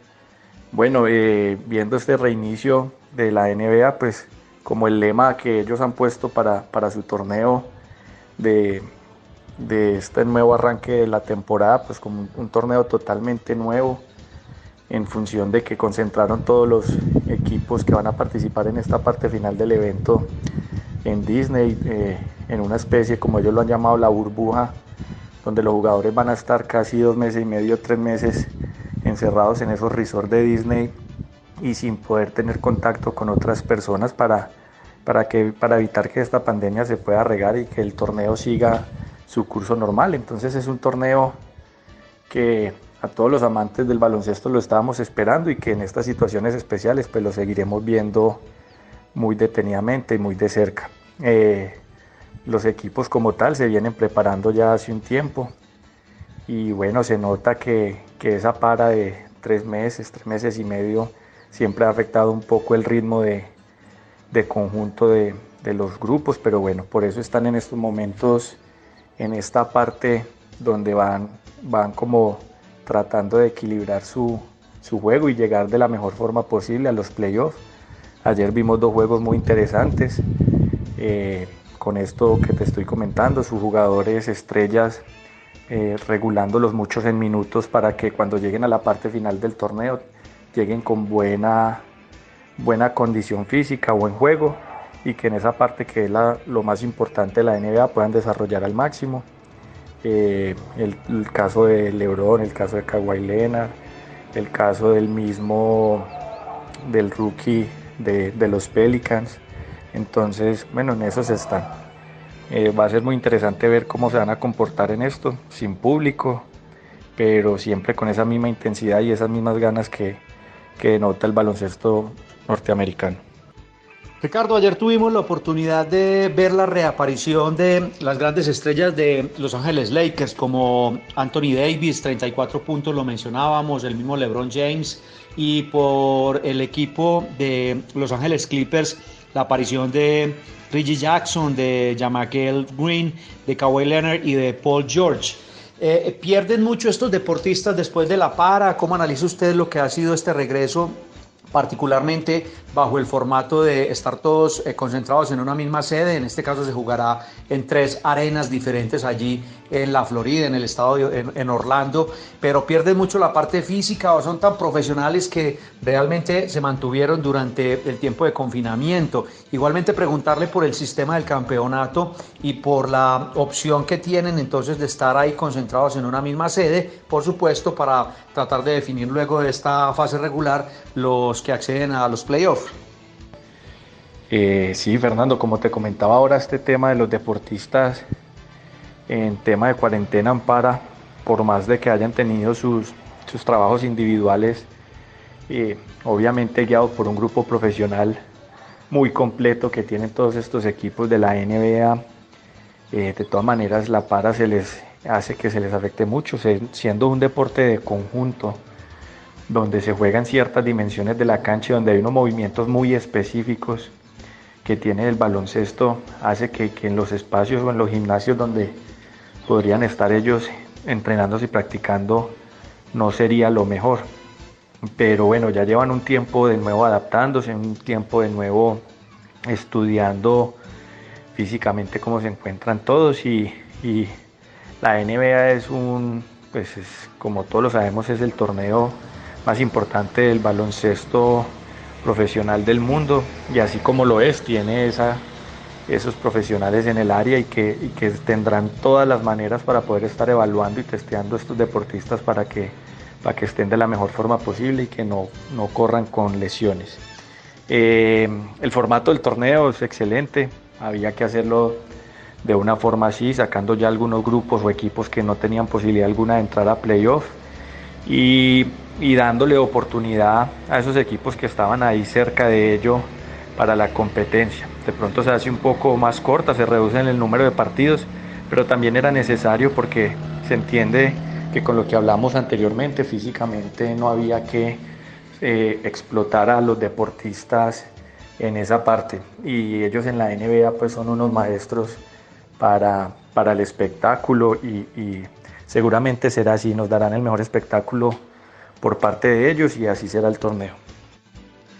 Pues profesor Ricardo Pinzón Muñoz, entrenador de las selecciones Antioquia y Colombia de baloncesto, un agradecimiento muy especial por haber compartido con nosotros aquí en Pena Máxima Internacional sus conceptos sobre lo que ha sido este reingreso de las competencias de la temporada regular de la NBA. Además de los dos partidos que ya hemos reseñado se realizaron ayer en horas de la noche, a esta hora precisamente están comenzando otros partidos que han sido programados en las diferentes arenas allí en el complejo de Disney en Orlando. Todo el fin de semana tendremos compromisos, igualmente volverán la próxima semana, de manera que estamos a puertas de conocer entonces, después de esta temporada regular, los clasificados con este nuevo sistema y por supuesto lo que vendrá para los playoffs y luego para las finales del baloncesto más importante del mundo. Edilson y oyentes, no es más desde la ciudad de Medellín, un abrazo muy especial, buen fin de semana para todos. Este ha sido el informe de la NBA con Fernando Bustamante Arcila desde la capital de los antioqueños. Buenas noches para todos.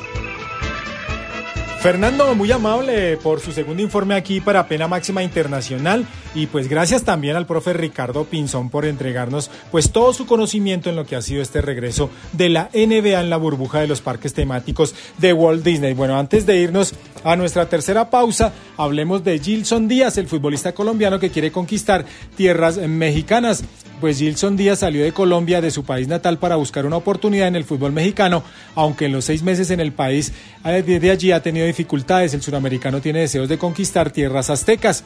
Como todo jugador, uno quiere mostrar diferencia. Como extranjero, quiero conquistar tierras mexicanas. Para mí es una bonita oportunidad de mostrarme y darme a conocer a nivel nacional, dijo el mediocampista en una conferencia de prensa. El, protector de la media cancha llegó a Leones Negros en enero de este año, sin embargo no tuvo minutos en la cancha por una lesión y luego por la suspensión definitiva del torneo clausura 2020 debido a la epidemia del COVID-19. Cuando llegué debuté y me lesioné, tuve un tiempo fuera de las canchas, regreso, tengo unos minutos y viene lo de la pandemia. Después viene la desaparición del descenso. Pensando en eso, creo que el éxito viene de este camino, aseguró confiado. Llegó ilusionado al país centroamericano, comentó, pero no pierde el ánimo ante estas adversidades. Vinieron tras pies, llegó la pandemia, pero esto no me impide seguir luchando. A sus 28 años está ansioso por llegar a la primera división y demostrar el fútbol que tiene. Es un sueño. Si es con Leones, mucho mejor. Si llegamos a primera división, todo sería algo extraordinario. Si no lo logramos en este corto tiempo, en lo individual es mi apuesta a llegar a primera división el próximo torneo, dijo Gilson Díaz. Antes de llegar con los de la Universidad de Guadalajara, Díaz estuvo en el Atlético Huila. En cuanto al balompié de los dos países, Gilton no ve muchas diferencias.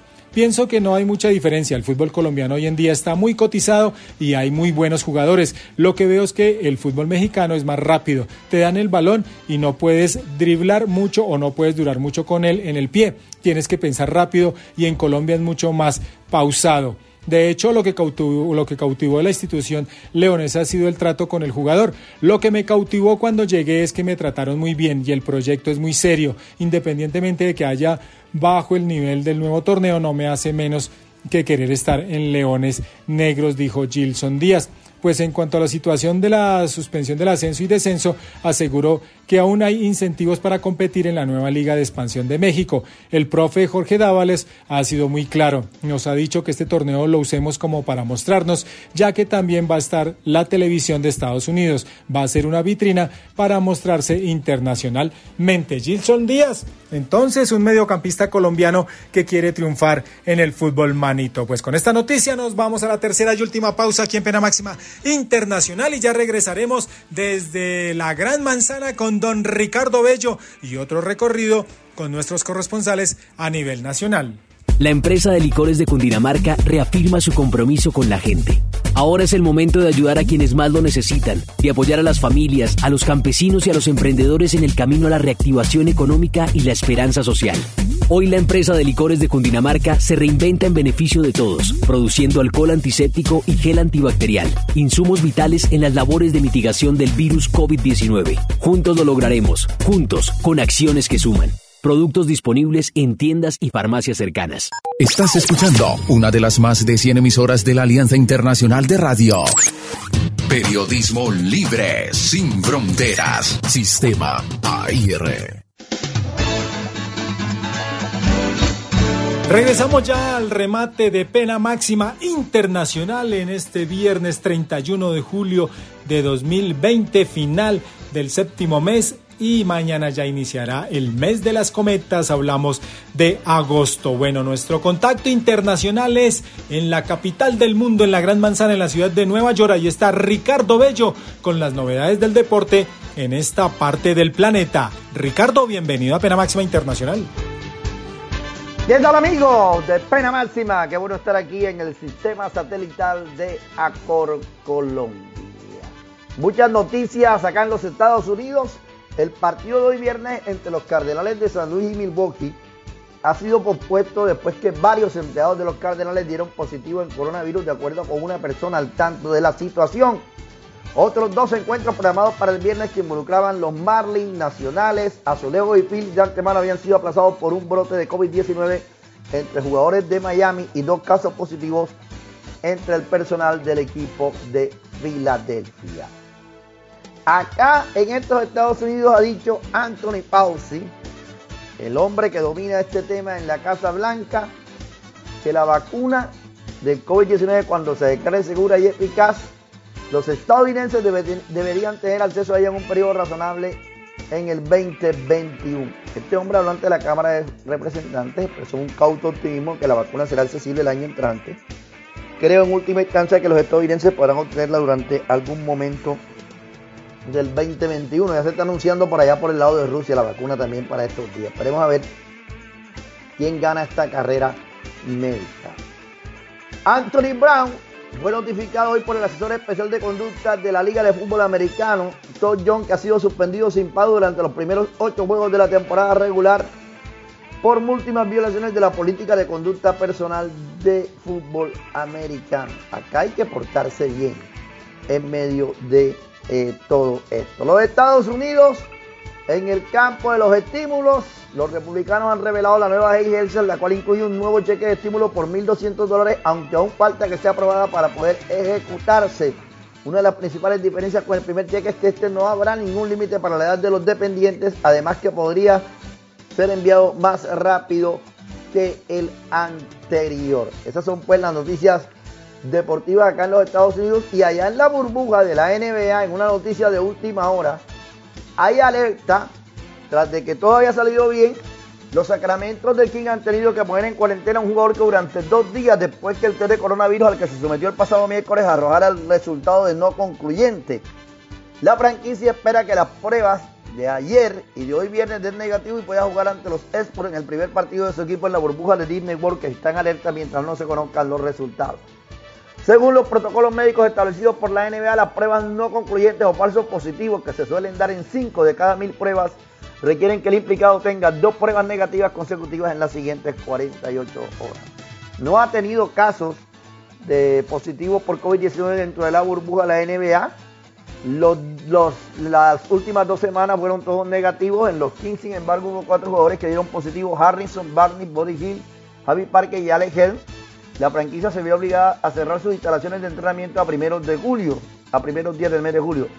Además, Richard Hong fue notificado, fue metido en cuarentena estando ya en el recinto de Orlando por abandonarlo para salir a recoger una comida. El que está ahí está viviendo completamente aislado y no puede tener contacto con nadie en cuanto a el tema de la NBA. Que ayer estuvo bien, estuvo la protesta social, de parte de los equipos, la logística perfecta, jugadores entrelazados, resaltables, buena señal de televisión.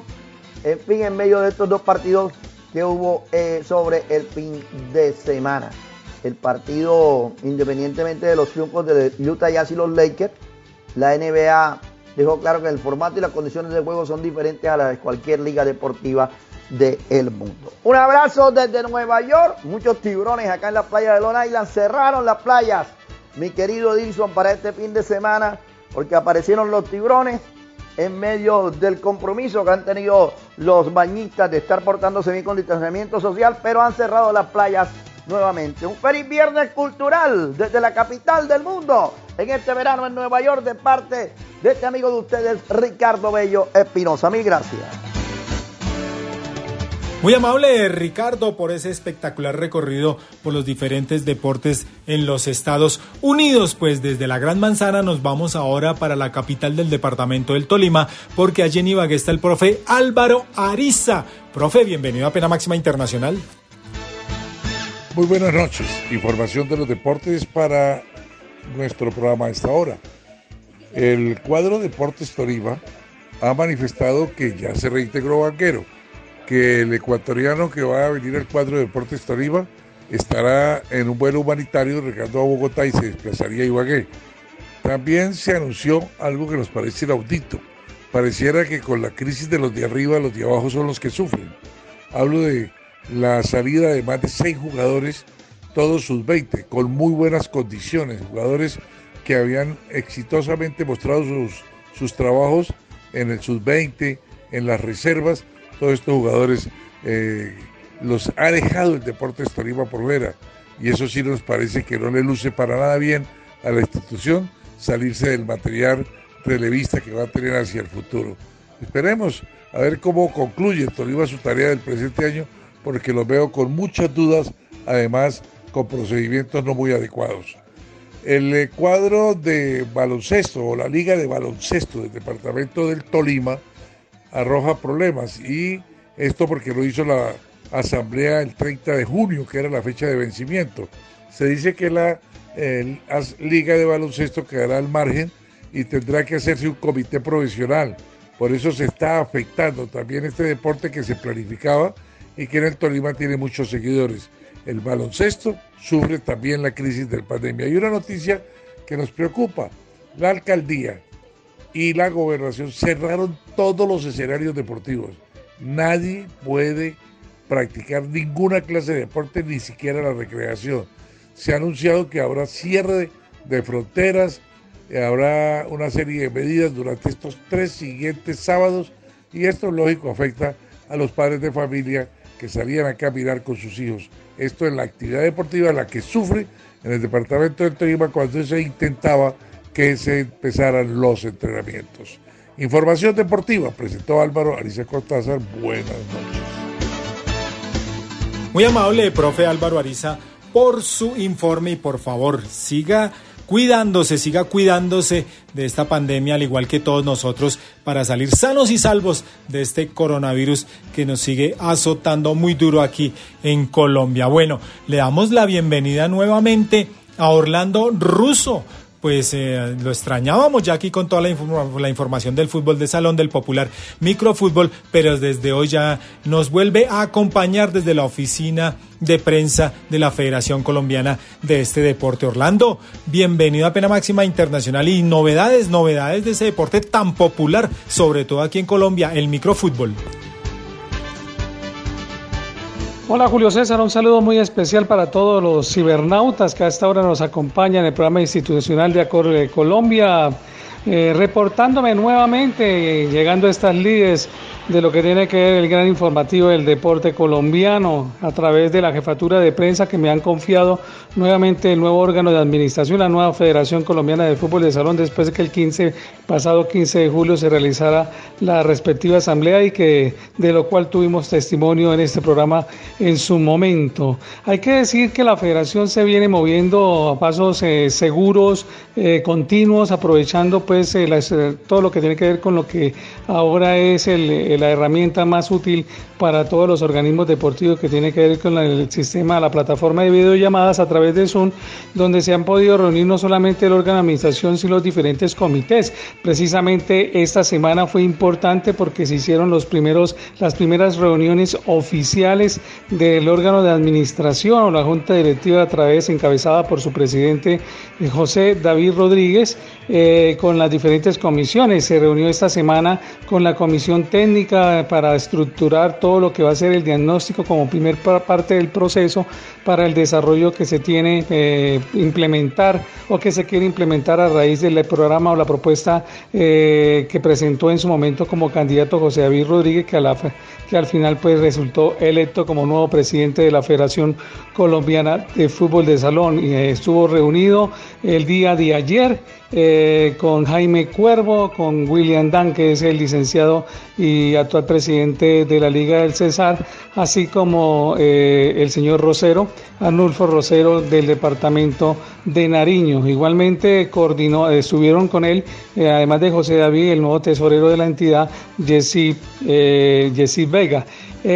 También ayer se, se, pudo reunir con el Comité de Nacional de Juzgamiento, ya la primera reunión oficial eh, se esbozaron las directrices que esa comisión tendrá a partir de este momento, que tendrá que implementar para desarrollar también todo lo que se prometió, se prometió en campaña y que obviamente el presidente está decidido a concretar en estos próximos cuatro años. Hubo noticias también en lo que tiene que ver con ya la confirmación del microfútbol como parte de la agenda, como parte de la programación oficial de los próximos Juegos eh, Nacionales Intercolegiados Virtuales 2020 que comenzarán comenzarán ya a partir del mes de septiembre y cuyas inscripciones también se abrirán en el mes de agosto.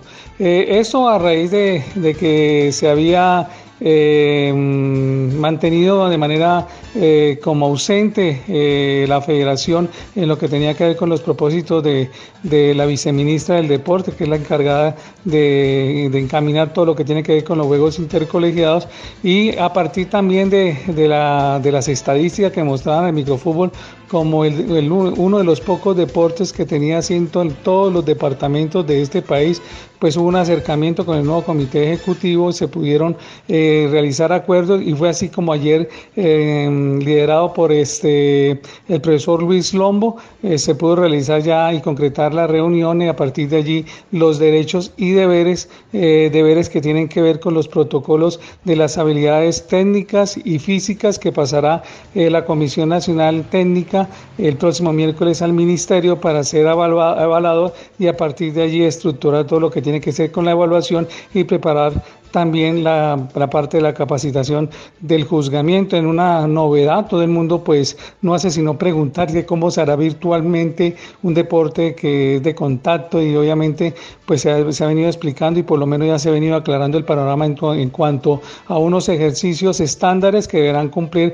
los colegios. Es así como vuelve otra vez la categoría infantil que era una de, los, de las grandes metas que tenía la nueva junta directiva a, los juegos intercolegiados que había desaparecido vuelve la categoría infantil, entonces hará con la infantil y sería, será la categoría también eh, juvenil. En ambas ramas se inscribirán 10, eh, jugadores, participarán 5, pero con la condición de que va a haber relevo, es decir, que los 10 participantes de cada colegio van a tener la oportunidad de eh, realizar los ejercicios que avale tanto la comisión, que prepare la Comisión Nacional Técnica y avale el Ministerio del deporte. Por lo demás, hoy termina en Boyacá una, una actividad novedosa para nuestro deporte y es, se realizó desde el pasado lunes el primer seminario internacional virtual eh, liderado por la Liga de Boyacá eh, y hoy pues el presidente José David Rodríguez tendrá a bien eh, clausurar este seminario que ha sido muy importante y que contó con la participación de 180 eh, seminaristas, un, un seminario internacional que tuvo presencia del actual entrenador de la selección Brasil, que fue uno de las grandes, eh, de las grandes eh, atractivos, de los grandes atractivos como nación que tuvo el fútbol de salón en los dos últimos años. Entonces, esta es la novedad del fútbol de salón. A partir del lunes entraremos ya en materia. Las cosas así no hay actividad y pareciera que no va a haber. Se sigue preparando como si se pudiera realizar. Todo dependerá de las acciones que emprenda el gobierno nacional en esta época de pandemia. Desde Bucaramanga, este fue un informe de Orlando Russo Díaz, orgullosamente periodista Cor Santander y jefe de prensa de la Federación Colombiana de Fútbol de Salón. Orlando, muy amable, muy amable y de nuevo bienvenido, bienvenido otra vez a Pena Máxima Internacional. Ya nos hacían falta todas esas noticitas del microfútbol, del fútbol de salón y sobre todo porque pues hay nuevo comité ejecutivo, todo el tema de las nuevas comisiones y detalles, detalles, pero ya estaremos entonces desde hoy con toda la información del microfútbol. Vamos a un tercer reporte de Jairo Giraldo, quien nos tiene noticias sobre los em, pilotos colombianos en el automovilismo mundial.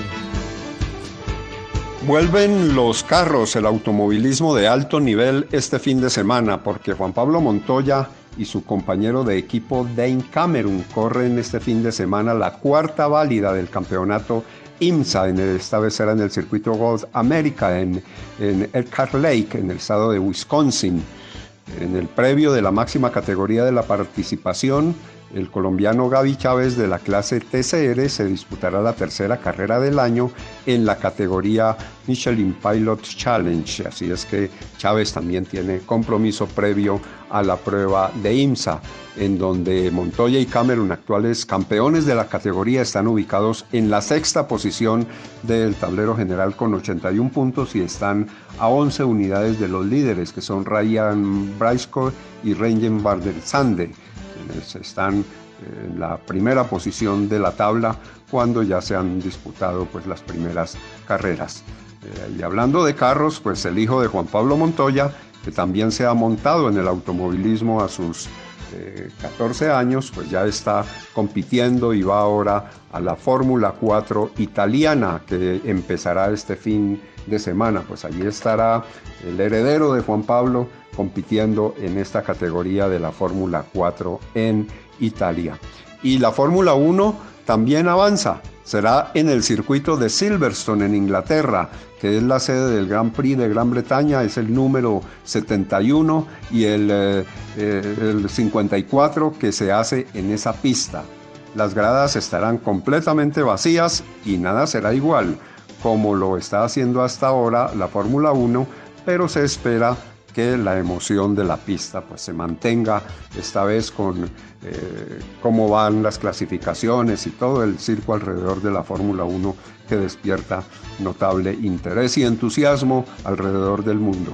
El Gran Premio se ajusta al programa de las demás carreras europeas, pero el uso horario, que allí es una hora menos, hace que algunas de las sesiones cambien un poco y pues que obviamente en América también se disminuya ese uso horario. El circuito de Silverstone es la cuna de la Fórmula 1.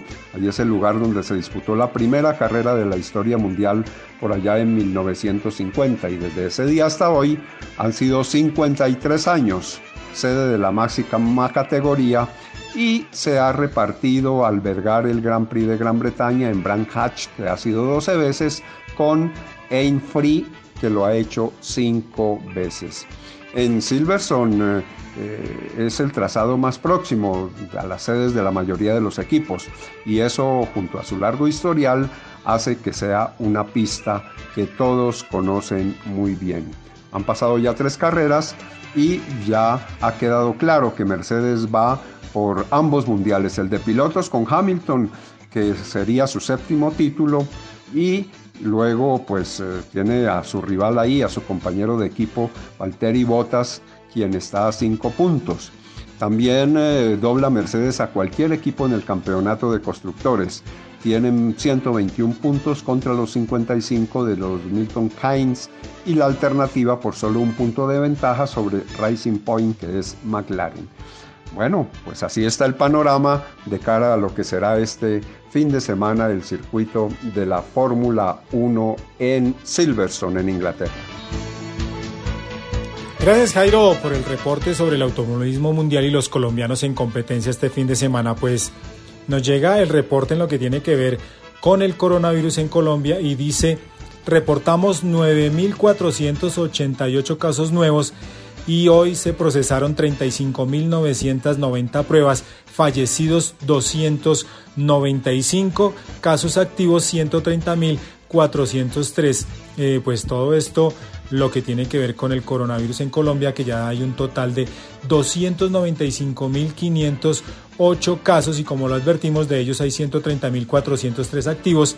El total de muertos hasta el momento es ya de 10.105 y los recuperados 154.387. Eso nos indica, por favor, que nos debemos seguir cuidando, tener mucho, mucho cuidado siempre con el tapabocas, si podemos con guantes en nuestros sitios de trabajo, con nuestras familias, en los que tenemos que utilizar pues servicio público, estar muy atentos a todo el tema del distanciamiento social, porque esto sigue creciendo y pues si todos ponemos de nuestra parte podemos evitar que nos siga azotando tan duro aquí en Colombia el tema, el tema del COVID-19. Bueno, pues con este reporte del coronavirus en nuestro país, nos despedimos de Pena Máxima Internacional en este viernes 31 de julio, agradeciéndole a todos ustedes por habernos escuchado durante estas más de dos horas de intensa mm, información por, los, eh, por el, recorrido el deportivo por todo el planeta. Bueno, agradeciéndole también a don Julio César Campos y a JJ Bobadilla por la producción,